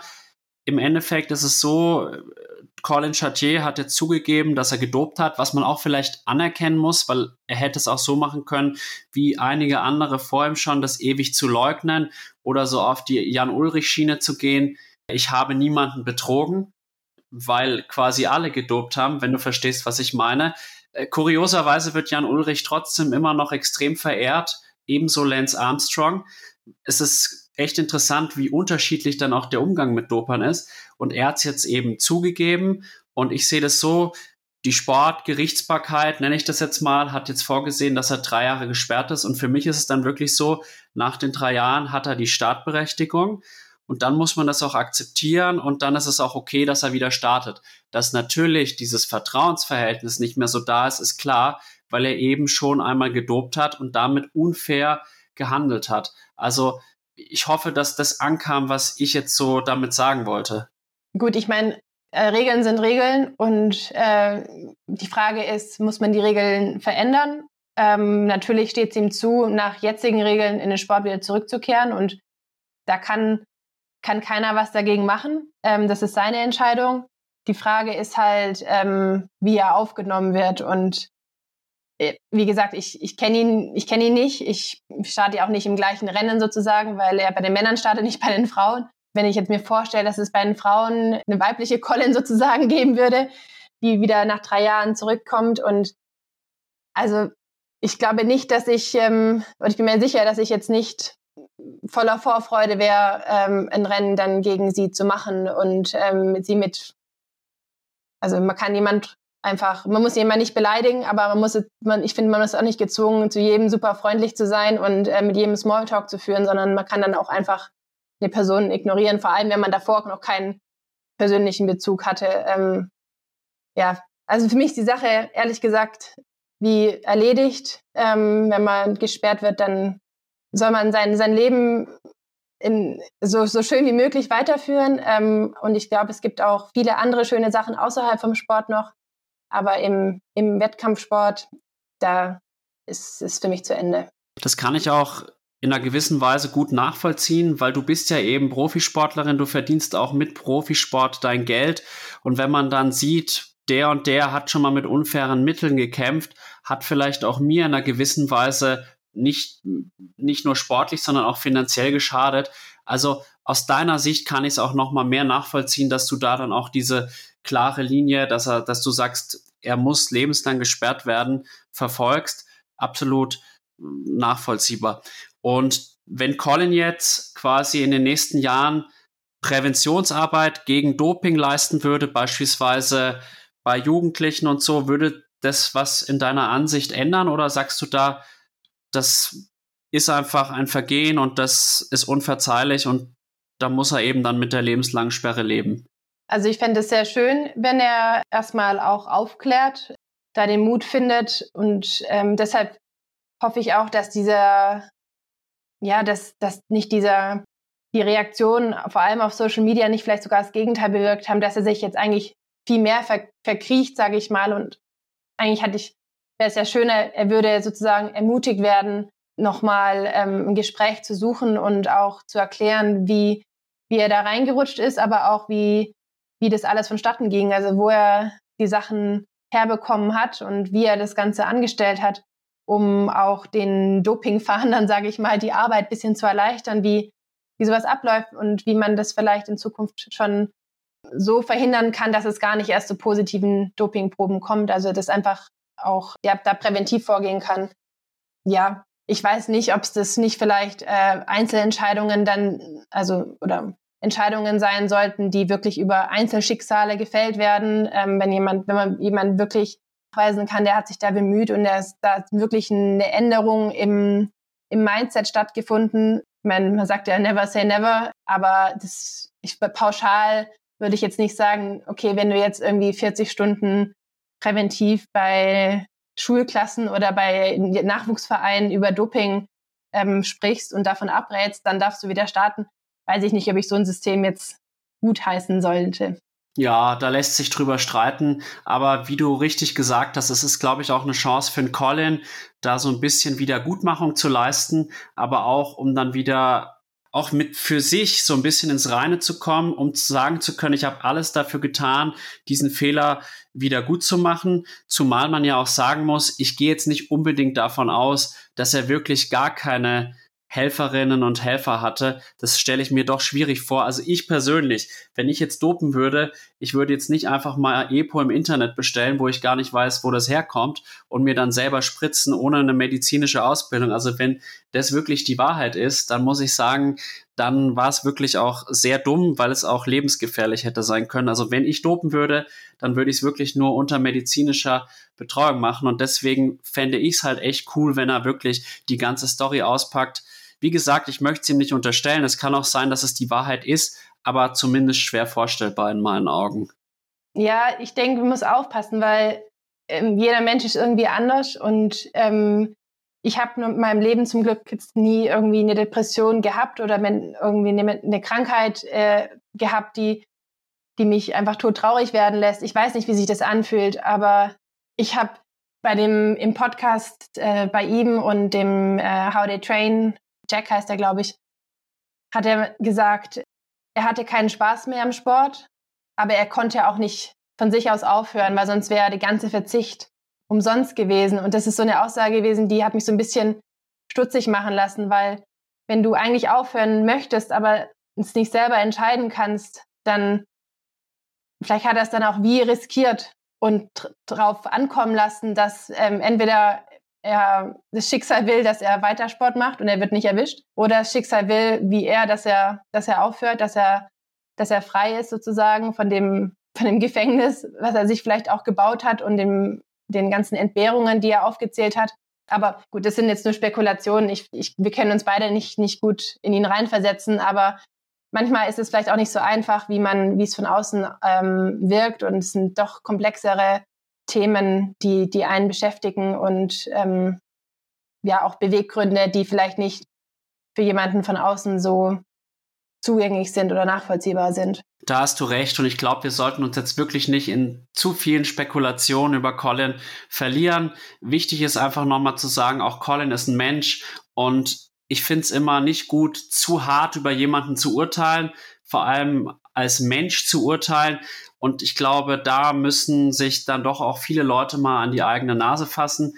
Zumal ich auch sagen muss, das ist jetzt mein letztes Wort zu der ganzen Doping-Geschichte. Ich erinnere mich immer noch an Stefan Schumacher, an ein Interview, ich denke, es war so ums Jahr 2007, wo er aufs Übelste über Dopa abgelästert hat. Und die Geschichte hat uns gelehrt, und Stefan Schumacher war einer der größten Doper der deutschen Sportgeschichte. Und äh, insofern, wie gesagt, man sollte dann vielleicht auch nicht zu sehr auf jemanden einschlagen. Nichtsdestotrotz ist es unverzeihlich, was er gemacht hat. Und er hat, hat sich geschadet, er hat dem Sport geschadet und er hat halt auch vielen anderen Sportlern und Sportlerinnen geschadet. Und insofern hat er jetzt seine Strafe bekommen und äh, ich wünsche ihm trotzdem menschlich alles Gute. Und ja, damit wäre ich eigentlich fertig zu dem Thema. Ja, klingt gut. Genau, und dann wollen wir ja auch ein bisschen mehr über dich sprechen, weil es soll ja jetzt hier nicht nur über Colin Chartier gehen, sondern in diesem Podcast soll es um dich gehen. Und deswegen springen wir jetzt mal auf ein neues Thema. Du bist ja ursprünglich Leichtathletin und bist dann irgendwann zum Triathlon gekommen. Geh doch mal einfach ein auf diese Zeit als Läuferin in der Leichtathletik und wie sich das dann alles so entwickelt hat dazu, dass du jetzt eben Profi-Triathletin bist. Ähm, ja, ich habe ganz früh angefangen zu laufen. Tatsächlich, also es ist ganz lustig, weil so meine Familie beinhaltet einige Triathleten. Also mein Opa hat Triathlon gemacht, mein Onkel, mein kleiner Cousin, meine Mama. Aber mich hat es trotzdem erstmal nur zum Laufen gezogen, weil irgendwie konnte ich das besser als Triathlon oder als, als Schwimmen vor allem. Und äh, ähm, auch ja, die anderen leichtathletischen Disziplinen habe ich teilweise auch ein bisschen gemacht, aber werfen konnte ich zum Beispiel gar nicht. Und der 800 Meter Lauf am Ende, das war immer so mein Highlight äh, von den Leichtathletik-Wettkämpfen. Also sehr früh schon angefangen und mich dann immer mehr spezialisiert auf die Mittelstrecke. Ich habe viele Jahre lang in Friedrichshafen trainiert, bei Birgit und Eckhard Sperlich, bei denen auch Richard Ringer ja groß geworden ist, der jetzt ja letztes Jahr den Marathon in München gewonnen hat bei der Europameisterschaft und war da im Endeffekt von 12 bis äh, fast 25 in dieser Gruppe. Es war eine sehr, sehr schöne Zeit und ich habe das total genossen, in dieser Gruppe einfach ja auch aufzuwachsen und irgendwie groß zu werden und sind auch sehr coole Freundschaften entstanden. Mir ist aber schon so ein bisschen die Liebe zum Laufen oder zu den Laufwettkämpfen abhanden gekommen, weil ich mich sehr unter Druck gesetzt habe und auch so mein das eigene Selbstwertgefühl sehr an die Resultate geknüpft hat und ja, das hat einfach dann nicht mehr gepasst und ich habe dann Irgendwann ähm, kam dann noch die eine oder andere Verletzung dazu. Da muss man schwimmen und Radfahren, um sich irgendwie fit zu halten. Und um da sozusagen die Motivation aufrechtzuerhalten, habe ich mich für einen Triathlon angemeldet und den habe ich gemacht. Und dann dachte ich mir, hey, das macht ja richtig Spaß. Wettkämpfe können ja richtig Spaß machen. Und das ist so ein Gefühl gewesen, was ich im Laufen halt sehr lange nicht mehr hatte. Und das war für mich so ein Aha-Erlebnis, wo ich dann gemerkt habe, okay, vielleicht ist es einfach auch Zeit, was anderes zu probieren. Und ähm, so bin ich dann 2016 ähm, ja, zum Triathlon gekommen. Ich habe über, in Konstanz über die Uni zwei Freundinnen gehabt, die in der Liga gestartet sind. Und dann bin ich mitten im Jahr in die Liga noch mit eingestiegen. Es war, hat total viel Spaß gemacht. Da habe ich auch Laura Zimmermann kennengelernt in meiner ersten Olympischen in, am Schluchsee. Sind wir zusammen Rad gefahren und ich weiß noch, dass sie mir da ähm, erklärt hat auf dem Rad, dass sie ihre Gels immer in die Flaschen tut, weil ich ewig lang mit meinem Gel gekämpft habe, dass, es, dass ich es aufbekomme. Und das fand ich zum Beispiel auch total faszinierend, weil im Laufen hat man ja kein Wort verloren miteinander ähm, oder kein Wort gewechselt miteinander im, bei den 5000 Metern zum Beispiel. Und so diese ganze Atmosphäre, dass alles ein bisschen entspannter ist und ein mehr Miteinander ist, das fand ich einfach richtig schön. Und ja, dann habe ich eben 2016, 2017 langsam aber sicher den, den Absprung von der Leichtathletik genommen und bin mehr zum Triathlon gekommen. Ein sehr schöner Weg, wie ich finde, und irgendwie ähnlich wie bei vielen anderen Gästen oder auch bei mir, dass man aus einer Einzelsportart eben kommt, dann irgendwie dort nicht mehr ganz so glücklich ist. Und ich würde halt sagen, ich komme jetzt aus dem Schwimmen, da sind halt auch viele Wettkämpfe zwischen, sag mal mal, 50 und 200 Meter. Und würde sagen, ist das vergleichbar mit 800 oder 1500 Meter, wenn man dann noch die 400 Meter Strecken beim Schwimmen vielleicht dazu nimmt. Und das ist aber relativ schnell vorbei. Und ich finde einfach, dass so ein Triathlon auch mehr Eventcharakter einfach hat. Man arbeitet halt lange drauf hin und dann hat man aber auch irgendwie ein richtiges Erlebnis. Und ich finde, dass halt beim Schwimmen die Sachen da noch immer recht schnell vorbei waren. Und wenn man jetzt eine Mitteldistanz macht oder auch schon eine olympische Distanz, man ist halt auch eine ganze Zeit unterwegs. Und das ist unwahrscheinlich intensiv und geht mir sehr ähnlich. Insgesamt ist die Triathlon-Community eine sehr offene Community, die halt auch einfach willkommen heißt. Und, wo, und das ist halt auch das Schöne, dass man wirklich alle Leistungsgruppen eigentlich den gleichen Wettkampf zur gleichen Zeit machen. Also kann ich gut nachvollziehen. Ja, ja. Haben wir Glück mit unserer Sportart. Absolut. Inwiefern unterscheidet sich denn jetzt in deinen Augen ein Triathlon von einem Lauftraining? Ähm, also ein einzelnes Training, also ein Lauftraining im Triathlon und ein Lauftraining im Laufen kann sehr ähnlich sein. Also auch, ich mache jetzt auch nach wie vor irgendwelche Intervalle, zum Beispiel irgendwie Tausender oder manchmal acht mal vier Minuten zum Beispiel im Wald. Ähm, ich trainiere weniger auf der Bahn, das ist vielleicht der größte Unterschied. Ähm, früher war es einfach jeden Mittwochabend wurde auf der Bahn trainiert und das mache ich deutlich weniger regelmäßig. Aber so allgemein Lauftraining, wenn man so eine ganze Woche betrachtet und das Triathlon-Training, finde ich, gibt es Riesenunterschiede. Das Lauftraining ist viel, viel intensiver insgesamt. Also auch über, über so eine ganze Woche. Man hat viel weniger ruhige Einheiten. Und im Triathlon hat man natürlich einen deutlich höheren Umfang. Also das eine bedingt ja auch das andere. Wenn ich, ich weiß gar nicht, wie viele Stunden ich im Triathlon äh, im Laufen hatte, aber ich habe war viel kaputter von den einzelnen Einheiten, habe aber vielleicht am Tag dann nur eine Einheit gehabt. Ähm, und jetzt habe ich halt zwei oder drei Einheiten am Tag, aber nicht jede ist natürlich hart, ähm, sondern da gibt es natürlich auch viele ruhige Radausfahrten oder mal ein technisches Schwimmen, wo, wo der Puls jetzt nicht in die Höhe schnellt unbedingt. Mir geht's auch so, ich liebe eigentlich locker Sport zu machen und mir gibt eigentlich vor allem auch so Long Rides im Easy-Bereich oder auch Long Runs im Easy-Bereich einfach, das gibt mir auch einfach einen totalen Mehrwert. Ja, das stimmt. Ich muss gerade ein bisschen grinsen, weil ähm, so richtig diese Easy Rides, die ganz Easy Rides habe ich, hab ich gar nicht mehr, weil es klingt jetzt vielleicht auch ein bisschen arrogant, aber so die, die durch die Entwicklung der letzten Jahre sind meine lockeren Ausfahrten, also bei einem niedrigeren Puls, inzwischen auch vor allem mit, mit dem Zeitfahrrad relativ schnell. Und das ist für mich dann doch auch immer wie ein Stressfaktor, weil äh, auch wenn die Wattwerte jetzt nicht so hoch sind, die Geschwindigkeit ist relativ hoch und dann musst du ja trotzdem aufpassen mit Verkehr und irgendwelchen Unterführungen und Bahngleisen und Personen. Und äh, deshalb sind für mich diese Easy Rides gar nicht mehr so entspannt, wie sie vielleicht noch vor drei, vier Jahren waren, wo ich einfach deutlich langsamer unterwegs war. Also ich erinnere mich, als ich angefangen habe, bin ich um den Bodensee gefahren, das ist Topf eben und hatte irgendwie 22 km/h. Ähm, da kann man natürlich ganz anders in die Luft gucken als, als, als jetzt. Also das ist irgendwie schon auch ja schön, die Entwicklung zu sehen, aber gleichzeitig ist es schon auch immer für mich gerade das Radfahren ein gewisser Stressfaktor, weil ich das nicht so genießen kann, wenn ich auf viele andere Dinge noch achten muss und vor allem auch weiß, eine Unaufmerksamkeit kann halt das Saison aus irgendwie bedeuten und das ist natürlich immer schade.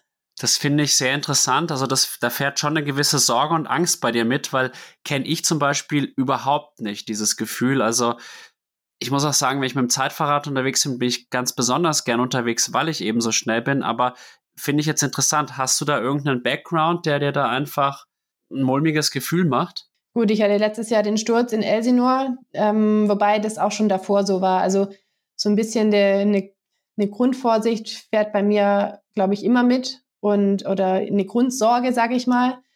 Aber der Sturz in Elsinore hat es dann nicht unbedingt besser gemacht. Also da habe ich schon auch die Wochen danach, als ich dann wieder draußen Radfahren konnte, gerade in Abfahrten oder in Kurven, doch ein bisschen gebraucht, bis ich wieder so das Selbstbewusstsein hatte, was ich, was ich davor hatte. Ähm, das macht schon mit einem was. Vor allem in Elsinore war es bei mir einfach ein ein Fahrfehler. Ich war zu schnell in der Kurve und bin weggerutscht. Es war jetzt also nicht, was irgendwie, ja, unglücklich war, dass mir eine Katze irgendwie reingelaufen ist oder irgendwas, was ich nicht in der Hand habe, sondern das war wirklich ein, ein, Fehler von mir und das wieder aus dem Kopf rauszubekommen und da so eine Übung zu haben oder eine Sicherheit zu haben, dass man ja unbeschwert fährt, das hat bei mir schon auch einfach ein bisschen gedauert wieder. Verstehe ich und ich habe es jetzt auch meine Äußerung gerade eher darauf bezogen gehabt, so Angst im Straßenverkehr und so weiter. Das mit dem Sturz kann ich gut nachvollziehen. Ich bin 2020 innerhalb von vier Wochen zweimal bei Rollsplit weggerutscht in der Kurve und habe seitdem links einen Knorpelschaden im Ellbogen. Ah, Kurioserweise hat es am Anfang echt richtig wehgetan, mittlerweile nicht mehr so sehr, aber das fährt immer mit. Also ich fahre vor allem im Training so vorsichtig manche Kurven einfach, vor allem wenn ich die Strecken kenne und weiß, da ist gern mal Rollsplit. Also klar, jeder Sturz macht was mit einem und ich glaube, es, es, es werden einfach Spuren hinterlassen und die muss man dann erstmal wieder aufarbeiten, bis man dann wirklich wieder befreit fahren kann. Ja, genau. Ja, sehe ich auch so. Sehr schön. Du bist ja Läuferin gewesen und du hast auch mal im Rahmen so deiner Tätigkeit mit dem Tri-Magazin auch mal ein Video übers Lauf-ABC gemacht und das Lauf-ABC einige meiner Zuhörer wissen es vielleicht und vor allem die Leute aus dem C-Trainer-Lehrgang im November wissen es auch. Ich bin nicht der größte Fan vom Lauf-ABC, also ich mag es nicht besonders. Und da wollte ich dir jetzt mal die Frage stellen, warum sollte ich das Lauf-ABC denn durchführen? Wie kann ich davon profitieren? Warum denkst du, dass es sinnhaft ist? Also für mich macht ein Lauf-ABC aus zwei Gründen Sinn. Also ich muss auch sagen, ich mache das vor jedem harten Lauftraining und auch vor, vor jedem Rennen. Und, der, und ich mache das schon seit, seitdem ich wahrscheinlich zehn bin. Also ich habe relativ viele Lauf-ABC-Einheiten oder Koordinationen oder wie man auch immer es nennen möchte, schon gemacht. Das eine ist, dass ich, dass man mit dem Lauf-ABC oder mit so koordinativen Übungen so ein bisschen aus seinem normalen Trott rauskommt, dass man eine gewisse Flexibilität im Schritt trainiert und auch mal Bewegungen anders ähm, ausführt und auch anders ansteuert muskulär, als man das normalerweise macht. Ich meine, laufen, laufen kann jeder. Und aber mal aus diesem Schritt irgendwie rauszukommen und was zu verändern, das schaffen wiederum nicht so viele. Und dass man beim Laufen auch mal die, die Gehirnzellen einschält und andere, zum Beispiel auch nur rückwärts läuft oder ähm, Kniehebellauf rückwärts macht oder irgendwelche Sprungkombinationen macht. Das schult meiner Meinung nach einfach so ein bisschen die, die Flexibilität im Schritt, was dann wiederum auch dazu führt, dass du deinen Schritt auch besser anpassen kannst, wenn jetzt zum Beispiel dein Konkurrent das Tempo anzieht, dass du da flexibler bist und schneller reagieren kannst und nicht in diesem Trott gefangen bist, in dem man halt immer unterwegs ist äh, und da reagieren kannst. Das ist für mich der eine Vorteil. Und der zweite Vorteil ist, für mich ist es wie so eine Routine. Also es gehört in meine auch mentale Vorbereitung dazu vor einem harten Training oder auch vor dem Rennen, weil man erst läuft man ein bisschen ein und bei der Koordination nehme ich mir auch Zeit. Ich, mein Puls kommt wieder runter. Ich kann mich schon ein bisschen auf das Rennen einstellen, ohne dass ich mich einfach auf den Boden setzen muss und ähm, nichts mache, sondern ich habe wie ein paar Übungen und ein paar Bewegungen, die ich machen kann, die auch so automatisiert sind. Und das ist für mich so ein, ein bisschen ja, die, die Tür dann zum Rennen, dass ich meine letzte Vorbereitung im Endeffekt. Also du meinst quasi so eine Art Ritual? Ja, genau. Also von der Sichtweise kann ich es mir durchaus vorstellen, wenn man das wirklich mag und es als Ritual sieht. Es ist ja auch in einer gewissen Weise ein ganz gutes Warm-up und eine Abwechslung kann ich mich gut reinfühlen. Ich muss auch sagen, dass deine Argumente, die du mir gerade gebracht hast, durchaus zum Nachdenken anregen. Ich frage mich halt manchmal tatsächlich, wenn ich die reine Laufbewegung dann halt sehe und dann frage ich mich halt immer, was habe ich jetzt davon, wenn ich da irgendwelche Prellhopser mache? Das hat doch irgendwie auch gar nichts damit zu tun, wie ich dann tatsächlich laufe. Und äh, ich muss auch sagen, ich habe immer das Gefühl, Vielleicht ist es auch wirklich aus Misserfolgserlebnissen, weil ich auch gestehen muss, ich bin da nicht sonderlich gut drin. Also das frage ich mich eh mal wirklich im Sport, bei mir wirklich so, ich bin eigentlich ein guter Sportler, Aber so mit diesen Koordinationsübungen muss ich echt sagen, da bin ich kein großes Talent drin. Ja, also es ist bei diesen Koordinationsübungen, du kannst es nicht immer eins zu eins in die Laufbewegung übertragen. Es sind ja schon auch mega überspitzte Bewegungen. Das ist genauso, beim Schwimmen machst du es ja auch nicht. Also da gibt es bestimmt auch Technikübungen, wo man eine Bewegung extrem ausführt und dann in der eigentlichen Schwimmbewegung Bewegung wieder reduziert aufnimmt. Und so ist es beim Laufen halt auch. Und gerade die Prellhopser, damit schulst du im Endeffekt schnell wieder vom Boden wegzukommen, eine kurze Bodenkontaktzeit zu haben. Zum Beispiel, weil du das Beispiel gerade angebracht hast. Wie oft würdest du jetzt einem durchschnittlichen Altersklassenathleten empfehlen, das Lauf-ABC einzubauen und mit welchen Übungen würdest du anfangen?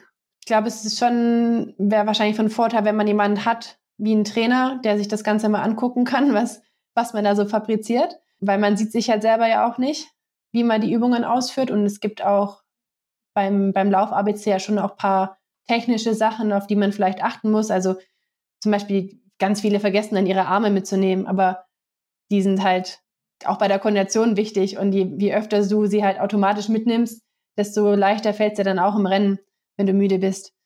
Und ich würde vor, vor Trainingseinheiten oder man kann es auch einfach in einen Long Run einbauen, dass man sagt, okay, ich laufe 30 Minuten, dann mache ich fünf Minuten Koordinationsübungen und dann laufe ich nochmal 30 Minuten und dann mache ich nochmal fünf Minuten und dann laufe ich nochmal 30 Minuten. Habe ich so ein bisschen aufgebrochen, hab, kann vielleicht besser auf meine Technik auch nochmal achten und bei den Übungen kann man auch durchaus ein bisschen variieren. Es müssen nicht immer die gleichen drei, vier sein, sondern gibt auf YouTube ja wirklich viele unterschiedliche Videos mit, mit Übungen und manchmal finde ich es gar nicht so wichtig, was konkret die Übungen sind, aber einfach, dass man Übungen macht, um eben diese Flexibilität zu schulen, von der ich gerade gesprochen habe.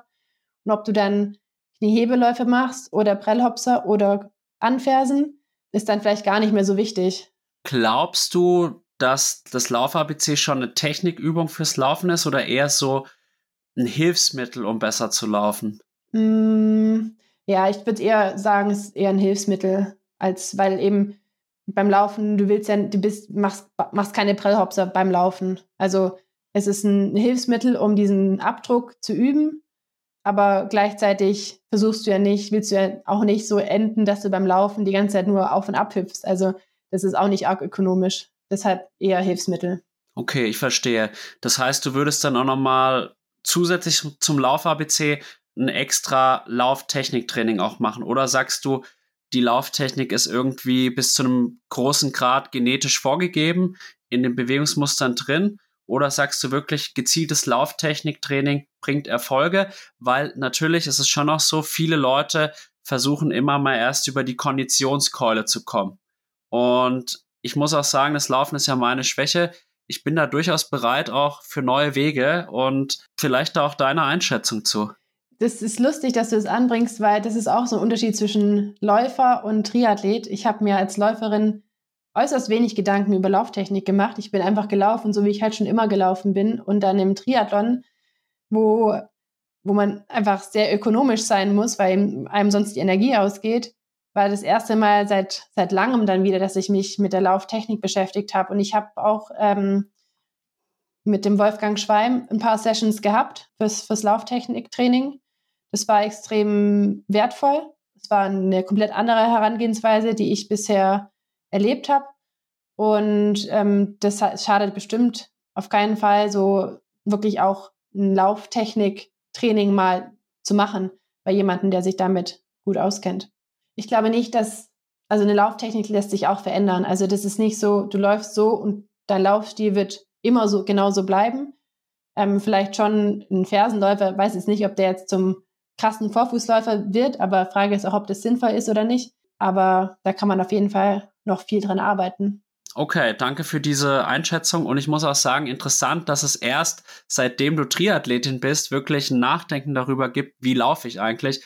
Hochinteressant. Man müsste ja eigentlich denken, es müsste genau andersherum sein. Ja, ich glaube, dass die Triathleten da ein bisschen fortschrittlicher sind als viele andere Sportarten. Also auch so was die Trainingssteuerung oder Überwachung geht. Ich bin nie mit Pulsgurt gelaufen. Ich hatte halt meine GPS-Uhr an und dann bin ich losgelaufen. Was ich viel gemacht habe, ist mit Laktat gearbeitet. Das mache ich jetzt dann tatsächlich nicht mehr. Aber Puls und so weiter ähm, hat mich als zur Laufzeit nicht, nicht arg interessiert. Und ich finde, das merkt man auch beim, beim Rad. Die Triathleten sind irgendwie immer neugierig, was zu optimieren und schneller zu machen. Ähm, vielleicht sogar noch mal fast ein bisschen mehr als die Spezialisten. Habe ich auch den Eindruck, aber ich finde halt auch, dass wir generell sehr innovativ sind. Also wie gesagt, ein guter Kumpel von mir hat jetzt zum Beispiel dieses Spaceship erfunden. Das ist so ein ganz äh, spezielles Aero-Cockpit. Vielleicht hast du den Podcast auch schon gehört. Und ich finde das aber auch so cool, dass Triathlon halt auch mehr ist als nur sportliches Training. Es ist ein Lifestyle, aber er ist auch extrem innovativ und ich finde, das zeichnet unsere Sportart ganz besonders aus. Ja, da kann ich dir nur zustimmen. Naja, gut. Du bist ja jetzt letztes Jahr auch das erste Mal auf der Langdistanz gestartet beim Ironman Cozumel. Sprich doch einfach mal über deine Erfahrungen bei deiner ersten Langdistanz. Wie lief's und wie ging's dir auch vor allem danach emotional? Ja, diese Langdistanzgeschichte, das war für mich von Anfang an klar, dass ich das irgendwann, also bevor man seine Karriere beendet, muss ich eine Langdistanz gemacht haben. Und dieses Jahr im Juni bin ich ähm, eben in Elsinore gestürzt und habe mir den Ellbogen gebrochen und habe dann erstmal eine Pause einlegen müssen. Dann war klar, okay, ich kann meine Saison wahrscheinlich noch ein bisschen länger ziehen. Und ich habe auch wie so ein Ziel gebraucht, was mich irgendwie nochmal besonders motiviert, weil so mitten in der Saison einen Knochenbruch zu haben, war jetzt alles andere als ideal. Und so ist eigentlich diese diese Idee entstanden mit einer Langdistanz und Cozumel deshalb, weil einmal ähm, ich in St. George starten wollte und dann gesagt habe, na eigentlich will ich am liebsten dort irgendwo bleiben und nicht nach Hause fliegen und dann wieder nach Israel, also in die andere Richtung fliegen, sondern versuchen, meine Flugmeilen äh, so ein bisschen ja, limitiert zu halten, so gut es eben geht. Und ähm, außerdem ist es ein bisschen peinlich, aber ich konnte mein, ich hatte meinen Flug für Edmonton schon gebucht ähm, bei einer Fluggesellschaft und ich konnte ihn umbuchen. Aber ich wäre aus St. George nicht mehr zurückgekommen. Aber ich wäre von Cozumel bin ich eben mit dieser Fluggesellschaft wieder nach Zürich gekommen. Und so dachte ich dann, ach, das ist irgendwie ein Zeichen. Ich mache jetzt Cozumel. Und äh, ja, habe dann eben St. George gemacht, bin dann direkt drüben geblieben und war dann ja, dreieinhalb Wochen auf der Insel. Meine Vorbereitung war extrem kurz, weil ich habe mit meinem Trainer, dem Reto Brentli, genau abgesprochen, dass ich bei der 73 WM ja meine beste Leistung zeigen möchte und habe die ganze Vorbereitung schon auf dieses Rennen gelegt und was dann bei der Langdistanz schlussendlich rauskommt, das war dann schon eher sekundär, sondern es war mehr, ich möchte es einfach mal ausprobieren und gucken, wie viel Spaß mir das Ganze macht. Ja, long story short, es hat mir nicht so viel Spaß gemacht. es war einfach nur unfassbar lang. Cozumel ist jetzt auch nicht die aufregendste Strecke. Also es hat halt keinen Höhenmeter auf dem Rad. Es ist zwar schnell, aber äh, diese Aeroposition hat echt auch irgendwann richtig wehgetan. Vor allem, wenn man nicht so viel Zeit davor am Stück verbracht hat in der Position. Und ja, der Marathon, ich glaube, ich brauche niemandem erzählen, wie lange ein Marathon sich anfühlen kann. Also es war, ich bin froh, dass ich es gemacht habe weil ich glaube, ich wäre zu einer unfassbaren Nervensäge geworden für mein Umfeld, dass ich unbedingt eine Langdistanz machen wollte. Und so habe ich es jetzt gemacht, gemerkt, es ist ohne eine richtige Vorbereitung nichts für mich. Und gleichzeitig ist für mir schon aber auch so ein bisschen das Feuer erwacht, zu sagen, ich kann das auch noch ein bisschen besser und ich möchte es gerne auch noch mal angehen, aber dieses Mal nicht aus einem Mitteldistanztraining raus, sondern aus einem wirklichen Ironman-Training ich drücke dir die Daumen dafür. Ich fand dein Debüt wirklich beachtlich. Und man muss ja auch sagen, das Highlight war ja, wie du vorhin schon gesagt hast, die Ironman 73 WM in St. George. Was mich interessieren würde, weil ich halt immer wieder feststelle, dieses Wort Ironman hat irgendwie eine andere Wirkung als Mitteldistanz oder Ironman 70.3. Hattest du denn mehr Gratulationen nach dem extrem guten zehnten Platz in St. George oder nach dem vierten Platz in Cozumel? Ähm, ich glaube, es hält sich so, es hält sich ziemlich die Waage. Also in der Szene weiß jeder, was eine Mitteldistanz ist und weiß auch das einzuordnen, was dieser zehnte Platz bedeutet hat im Vergleich zu dem vierten Platz. Andererseits war, ich bin aus Cozumel heimgekommen und bin dann direkt zu Selfish Night gegangen ähm, nach Frankfurt oder Langen. Und da waren, also habe ich mich mich sehr gefreut über viele Glückwünsche. Also da war die Resonanz sehr, sehr hoch äh, für, für das Langdistanzdebüt.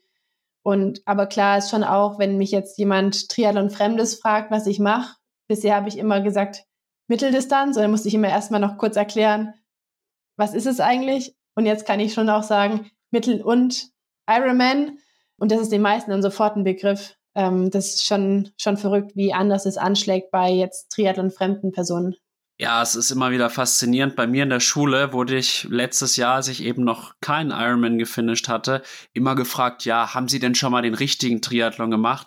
Und das wohlgemerkt von der Schulleitung. Und da denkt man sich so, weiß der eigentlich, wie viel Zeit ich da neben dem Beruf für investiere? Und weiß der eigentlich, wie schwer das schon ist, eine ordentliche Mitteldistanz hinzulegen? Ja, ja, das kann ich mir gut vorstellen.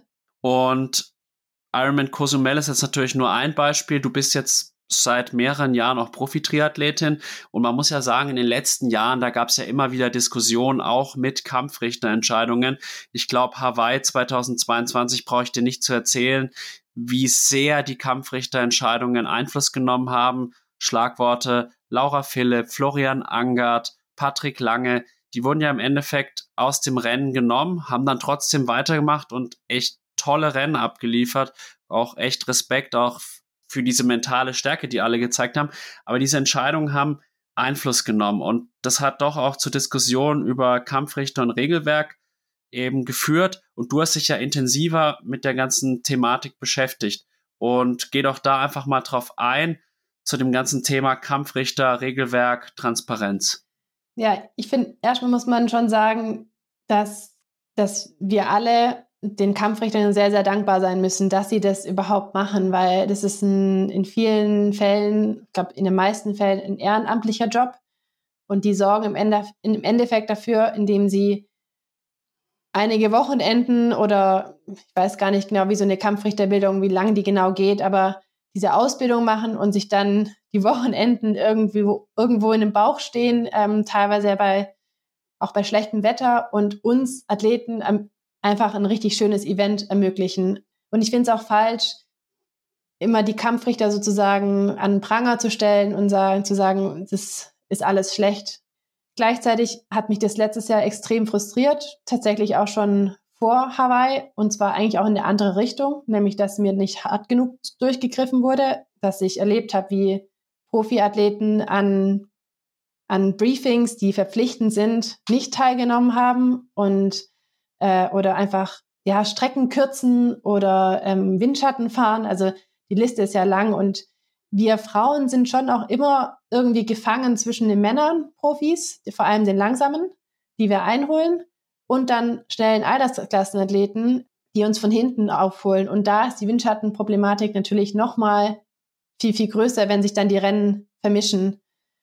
Und ja, ich habe dann einen Post gemacht äh, letztes Jahr im Sommer. Ich glaube, das war nach der Langdistanz-WM in Samorin, wo man auch im Live-TV zusehen konnte, wie halt Windschatten gefahren wurde. Und habe daraufhin auch viele Reaktionen bekommen, unter anderem von einer Schiedsrichterin, mit der ich dann ja in Austausch getreten bin und ja, wo ich jetzt auch ein bisschen den Kontakt gesucht habe und einfach mal zu verstehen, was was sind denn vielleicht auch die Probleme, die die Kampfrichter haben und wie, vielleicht müssen wir auch gucken, wir Profis, wie wir unsere Probleme irgendwie kommunizieren oder auch offenlegen, damit sie auch äh, gelöst werden können. Und ja, ich bin jetzt mal gespannt. Das Race Ranger, denke ich, ist eine sehr, sehr gute ähm, Option.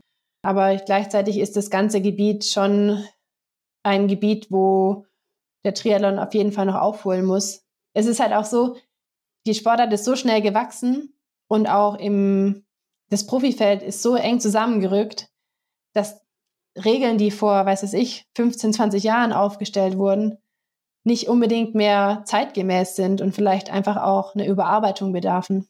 Es hat sich halt unwahrscheinlich viel verändert. Man muss ja auch sagen, dass die Zeit dieser Überbiker letztlich doch vorbei ist, vor allem auch im Männerbereich, weil, also ich habe halt den Eindruck, es kommt immer mehr auch darauf an, wie du beim Schwimmen positioniert bist und wie du dann auch hinten drauf läufst.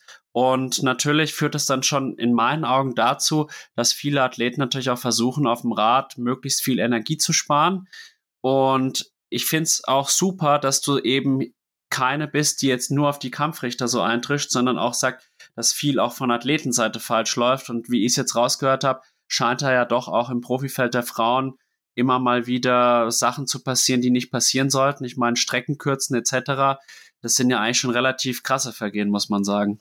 Ich möchte jetzt hier keine konkreten Namen oder Beispiele nennen. Gut, vorher habe ich gesagt, ich finde genau sowas ziemlich blöd, wenn man das, wenn man so antönt und dann nicht konkret wird.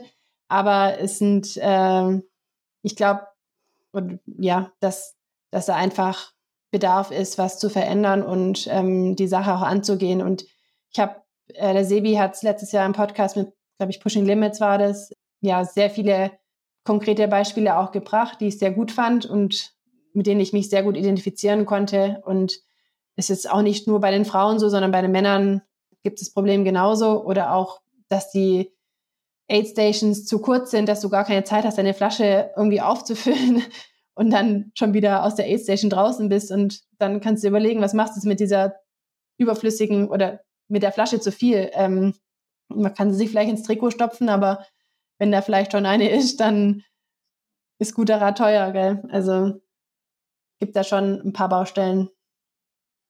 Ja, du meintest das Littering-Problem. Ja, genau. Ist ganz witzig, weil letztes Jahr in Almere war es so, ich habe bei der Aid Station eine neue Radflasche bekommen und dann äh, hieß es eigentlich, davor ist danach direkt eine Trash Zone. Die kam aber gefühlt nicht. Habe ich gewartet und gewartet und gewartet. Und dann dachte ich mir irgendwann, was mache ich jetzt mit der Flasche? Dann waren da irgendwann Zuschauer am Rand und dann habe ich sie weggeschmissen, muss ich gestehen. Aber halt bewusst auch noch den Zuschauern signalisiert, dass ich die da wegschmeiße. Aber es war kein gutes Gefühl, weil ich echt Angst hatte, ja Mensch, wenn es jetzt einer gesehen hat, dann bist du disqualifiziert. Und ja, also es gibt sicherlich Optimierungsbedarf, vielleicht auch so ein bisschen hinsichtlich der Ausbildung der Kampfrichter. Aber wie gesagt, man muss ja froh sein, dass es Kampfrichter gibt. Also viele Veranstaltungen werden ja auch abgesagt, eben aus Mangel an Kampfrichtern und ehrenamtlichen Helfern. Und ich glaube, dass wir Triathleten da alle gefragt sind, uns selber auch zu engagieren. Und ich mache jetzt hier eine Ansage im Podcast. Ich habe mir vorgenommen, dieses Jahr, in dieser Saison nochmal bei einem Triathlon selbst zu helfen. Kampfrichter kann ich noch nicht machen, weil da habe ich die Ausbildung nicht dazu. Aber ich möchte auf jeden Fall mal helfen, um halt auch meinen guten Willen zu zeigen, weil nur wenn wir alle anpacken, kann halt auch der Sport weiter wachsen und weiter fair bleiben oder noch fairer werden. Ja, auf jeden Fall. Und das nehme ich mir auch vor. Also ich glaube, ich, ich weiß nicht, ob ich es dieses Jahr schaffen werde, aber ich habe schon, ähm, ich bin mir dessen bewusst, dass ich ganz schön was abzuarbeiten habe, wenn ich meine Karriere beendet habe, im Sinne, dass ich auch was dem Sport oder sei es jetzt irgendwie als vielleicht als Trainer in einem Verein oder äh, bei eben bei Veranstaltungen da auf jeden Fall was zurückgeben möchte, was ich eben jetzt eigentlich nur in Anspruch nehme und ähm, was mir auch die Grundlage gibt dafür, dass ich meinen Job so ausüben kann. Absolut. Würdest du sagen, dass wenn beispielsweise jetzt Leute im Nachgang nach beispielsweise einer Zeitstrafe sich da stark über den Schiedsrichter beschweren, dass das gerechtfertigt sein kann? Oder sagst du eher so, das ist quasi eine Tatsachenentscheidung, die man dann einfach hinnehmen muss, selbst wenn sie nicht ganz fair wäre. Ach, also das ist schon, ich finde schon, dass man Emotionen zulassen darf und dass man sich auch ärgern darf und auch ein, auch ein, ja, ein Interesse hat und auch das kundtun darf, dass man wissen möchte, warum man eine Strafe bekommen hat. Gleichzeitig ist es aber laut Regelwerk momentan so, dass es eine Tatsachenentscheidung ist, dass der Schiedsrichter das letzte Wort hat. Und indem wir eben an die Startlinie gehen, stimmen wir dem auch irgendwie zu, dem Regelwerk, und ähm, stimmen wir dem zu, dass die Schiedsrichter das letzte Wort haben. Und man kann das auch anders sehen. Und ich kann mir, also ich finde es schön, wenn man danach auch wie eine, eine, eine, ja, eine, eine freundliche Diskussion auch gehen kann, um, um, um herauszufinden, was ist eigentlich genau passiert und auch seine eigene Sichtweise darlegen kann. Und ich kann mir auch vorstellen, dass die meisten Veranstalter und Kampfrichter da gar nicht so abgeneigt sind, solange es eben jetzt nicht beleidigend wird, gell? Und ähm, da auch Verständnis haben, dass man sich ärgert und dass man verletzt ist und dass man vielleicht um eine Riesenchance gebracht wurde. Das sind ja auch im Großteil Sportler, die das irgendwie ja auch mitfühlen und nachempfinden können. Das stimmt. Das heißt, du wünschst dir dann auch noch einen Tick mehr Transparenz einfach.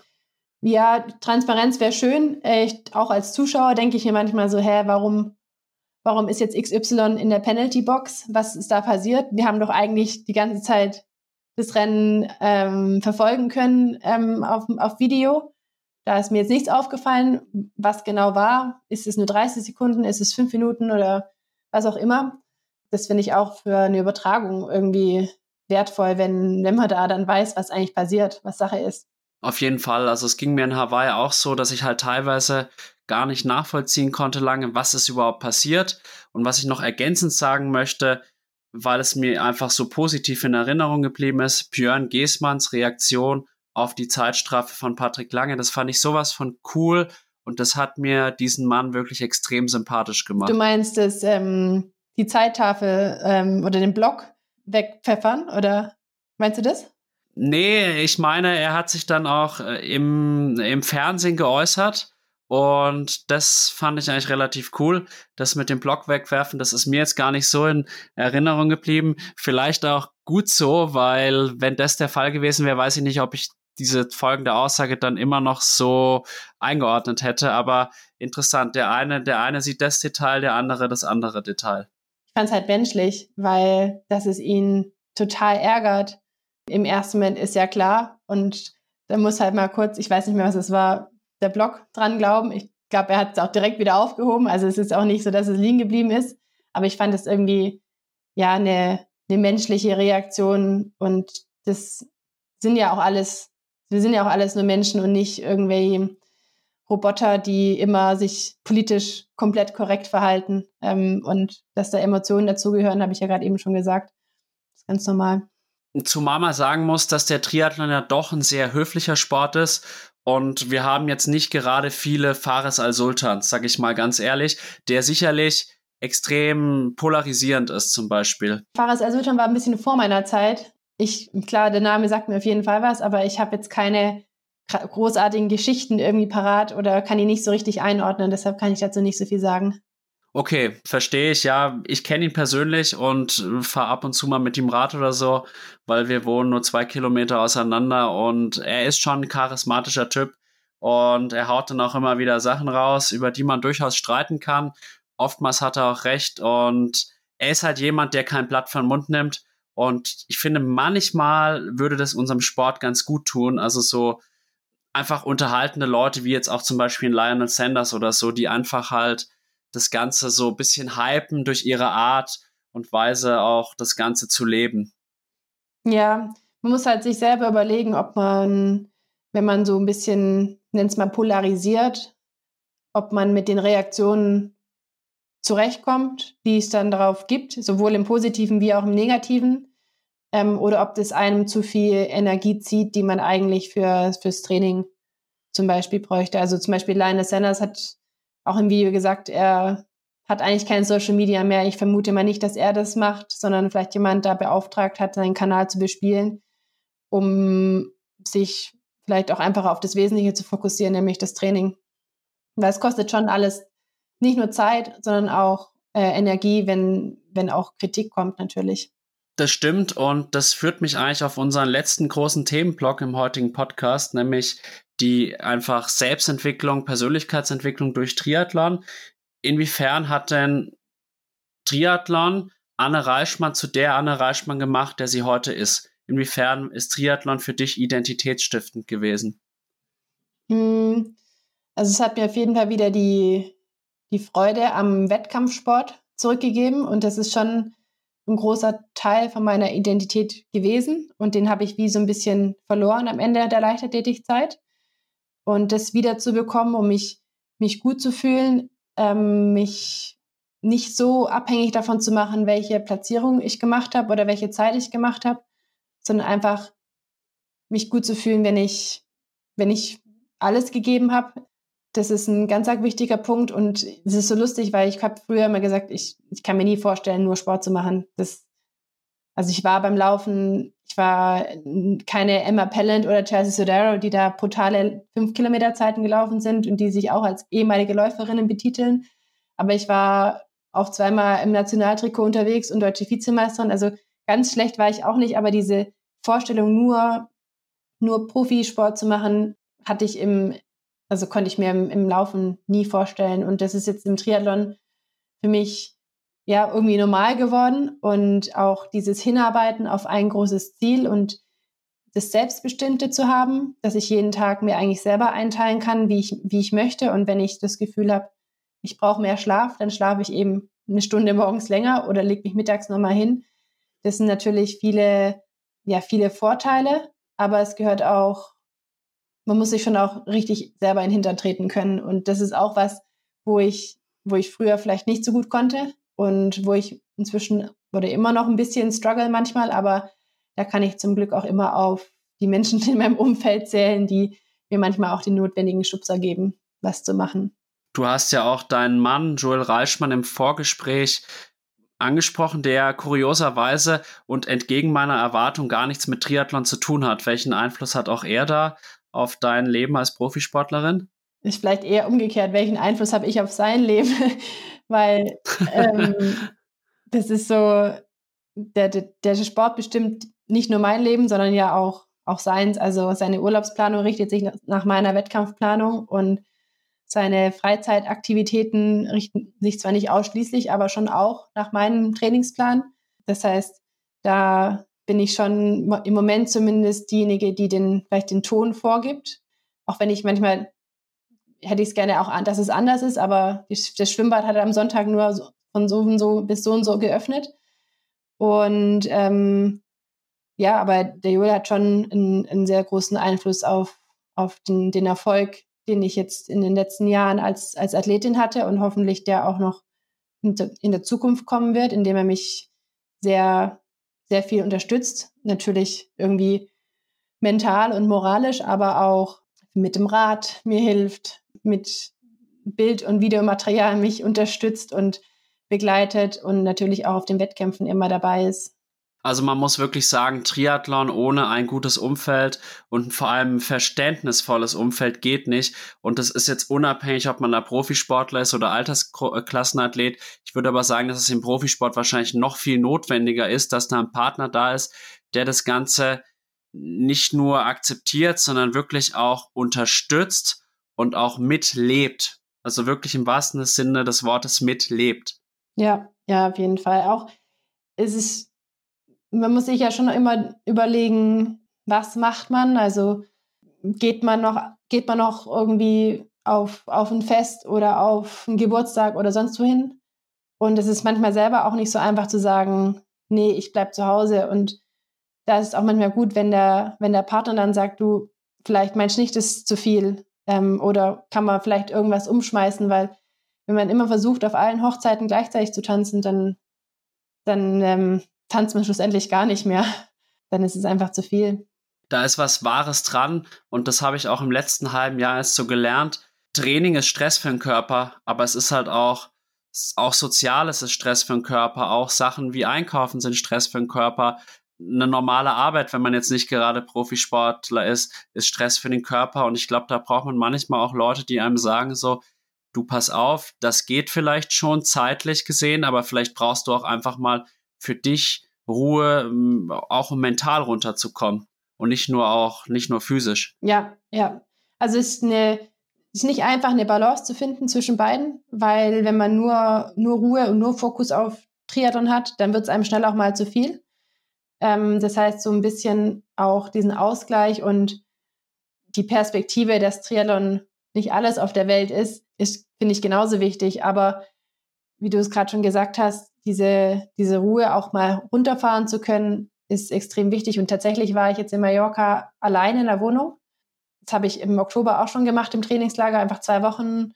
Ich habe mich zum Training mit anderen Leuten getroffen, aber war dazwischen einfach alleine. Und das ist schon interessant, wie, wie viel besser ich mich da dann einfach auch erhole, wenn ich einfach wirklich klassisch Train, Eat, Sleep, Repeat mache ähm, und mich auch um gar nichts anderes kümmern muss, auf niemanden Rücksicht nehmen muss. Das klingt immer so blöd, aber ich laufe dann halt in den Supermarkt und gucke, was, auf was ich Hunger habe und dann äh, muss ich mich auch mit niemandem abstimmen. Also es ist sehr, sehr einfach, das Leben. Es ist nicht unbedingt das, was immer mega viel Spaß macht.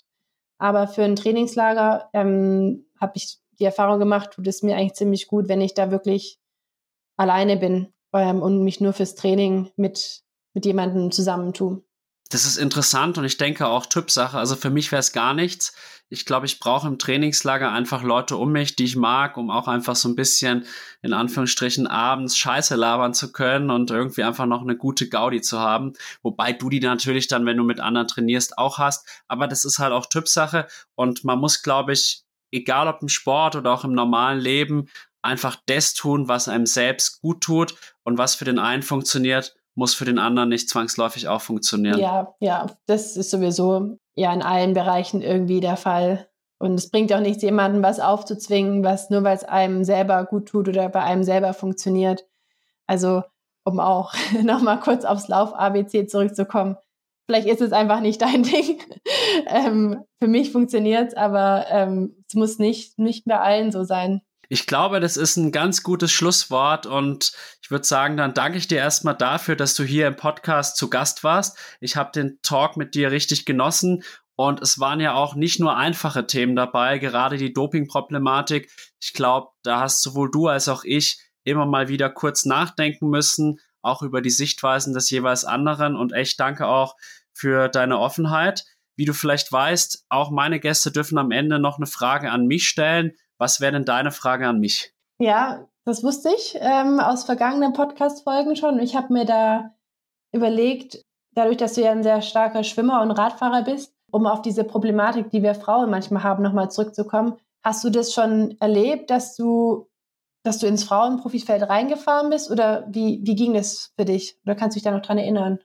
Also sagen wir mal so, ich hatte diese Situation schon, vor allem kurioserweise bei der Challenge Heilbronn 2019. Vielleicht warst du ja da auch am Start, weiß ich jetzt nee. nicht. Auf jeden Fall äh, war es da so, dass doch relativ schwache Schwimmerinnen im Frauenprofifeld waren. Und dann bin ich tatsächlich auf der Radstrecke auf einige aufgefahren. Muss aber sagen, dass ich da jetzt eigentlich kein unfaires Verhalten gesehen habe. Ich muss auch sagen, ich bin da sicherlich noch nicht auf dem Leistungsniveau, wo das ständig vorkommt. Ich habe tatsächlich Freunde, denen es schon häufiger passiert ist und unter uns gesagt, ich nenne da jetzt auch keine Namen.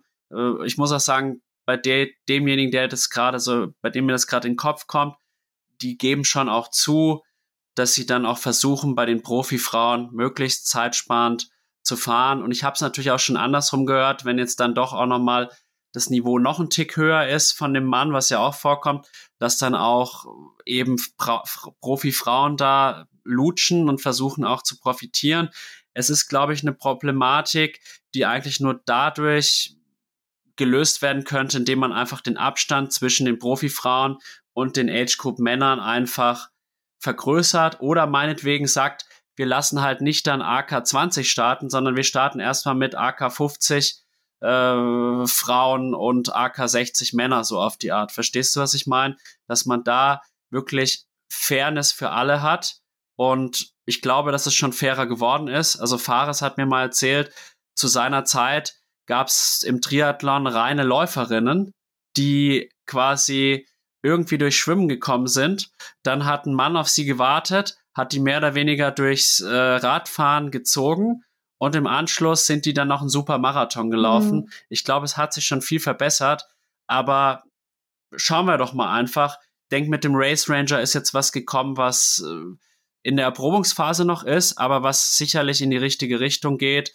Und ich denke, ganz wird sich die Problematik nicht lösen, vor allem nicht in dieser Zeit, aber es passiert was und das sehe ich schon mal als sehr gut an. Okay, danke. Sehr gerne. Dann danke, Anne. Und wir bleiben in Kontakt. Hat mich wirklich gefreut. Mach's gut und bis ganz bald. Vielen Dank dir, Alex.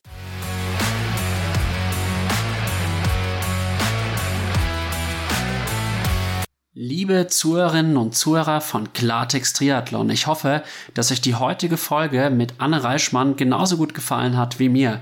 Ich habe Anne als zugängliche, offene und reflektierte Person wahrgenommen und bin Anne sehr dankbar dafür, dass sie uns so exklusive Einblicke in ihr Rennen in Ibiza gegeben hat.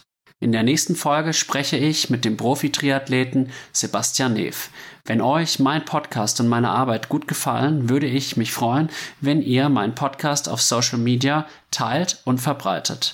Natürlich freue ich mich auch über eine kleine Wertschätzung meiner Arbeit in Form einer PayPal oder Red Circle Spende. Vielen Dank dafür. Ich wünsche euch weiterhin viel Spaß beim Zuhören und bis ganz bald, euer Alex von Klartext Triathlon. Prescription products require completion of an online medication consultation with an independent healthcare provider through the LifeMD platform and are only available if prescribed. Subscription required. Individual results may vary. Additional restrictions apply at lifemd.com. Read all warnings before using GLP 1s. Side effects may include a risk of thyroid C cell tumors. Do not use GLP 1s if you or your family have a history of thyroid cancer. If you've struggled for years to lose weight and have given up hope, did you know you can now access GLP 1 prescription medications through LifeMD? LifeMD is now offering eligible patients online access to GLP 1s, the breakthrough prescription medication that can help you lose body fat and weight. Listen to what people are saying. You just take your shot. It doesn't feel like you're on a diet. What I wasn't expecting it to do was to shut off the food noise. This was life altering. And if I can do it, I feel like anybody can do it. And here's the best part your insurance may cover 100% of the cost of your medication. So go to trylifemd.com to have your eligibility checked right now. Get started today at trylifemd.com. That's T R Y L I F E M D.com. When you need mealtime inspiration, it's worth shopping Kroger, where you'll find over 30,000 mouthwatering choices that excite your inner foodie. And no matter what tasty choice you make, you'll enjoy our everyday low prices, plus extra ways to save, like digital coupons worth over $600 each week. You can also save up to $1 off per gallon at the pump with fuel points. More savings and more inspiring flavors make shopping Kroger worth it every time. Kroger, fresh for everyone. Fuel restrictions apply.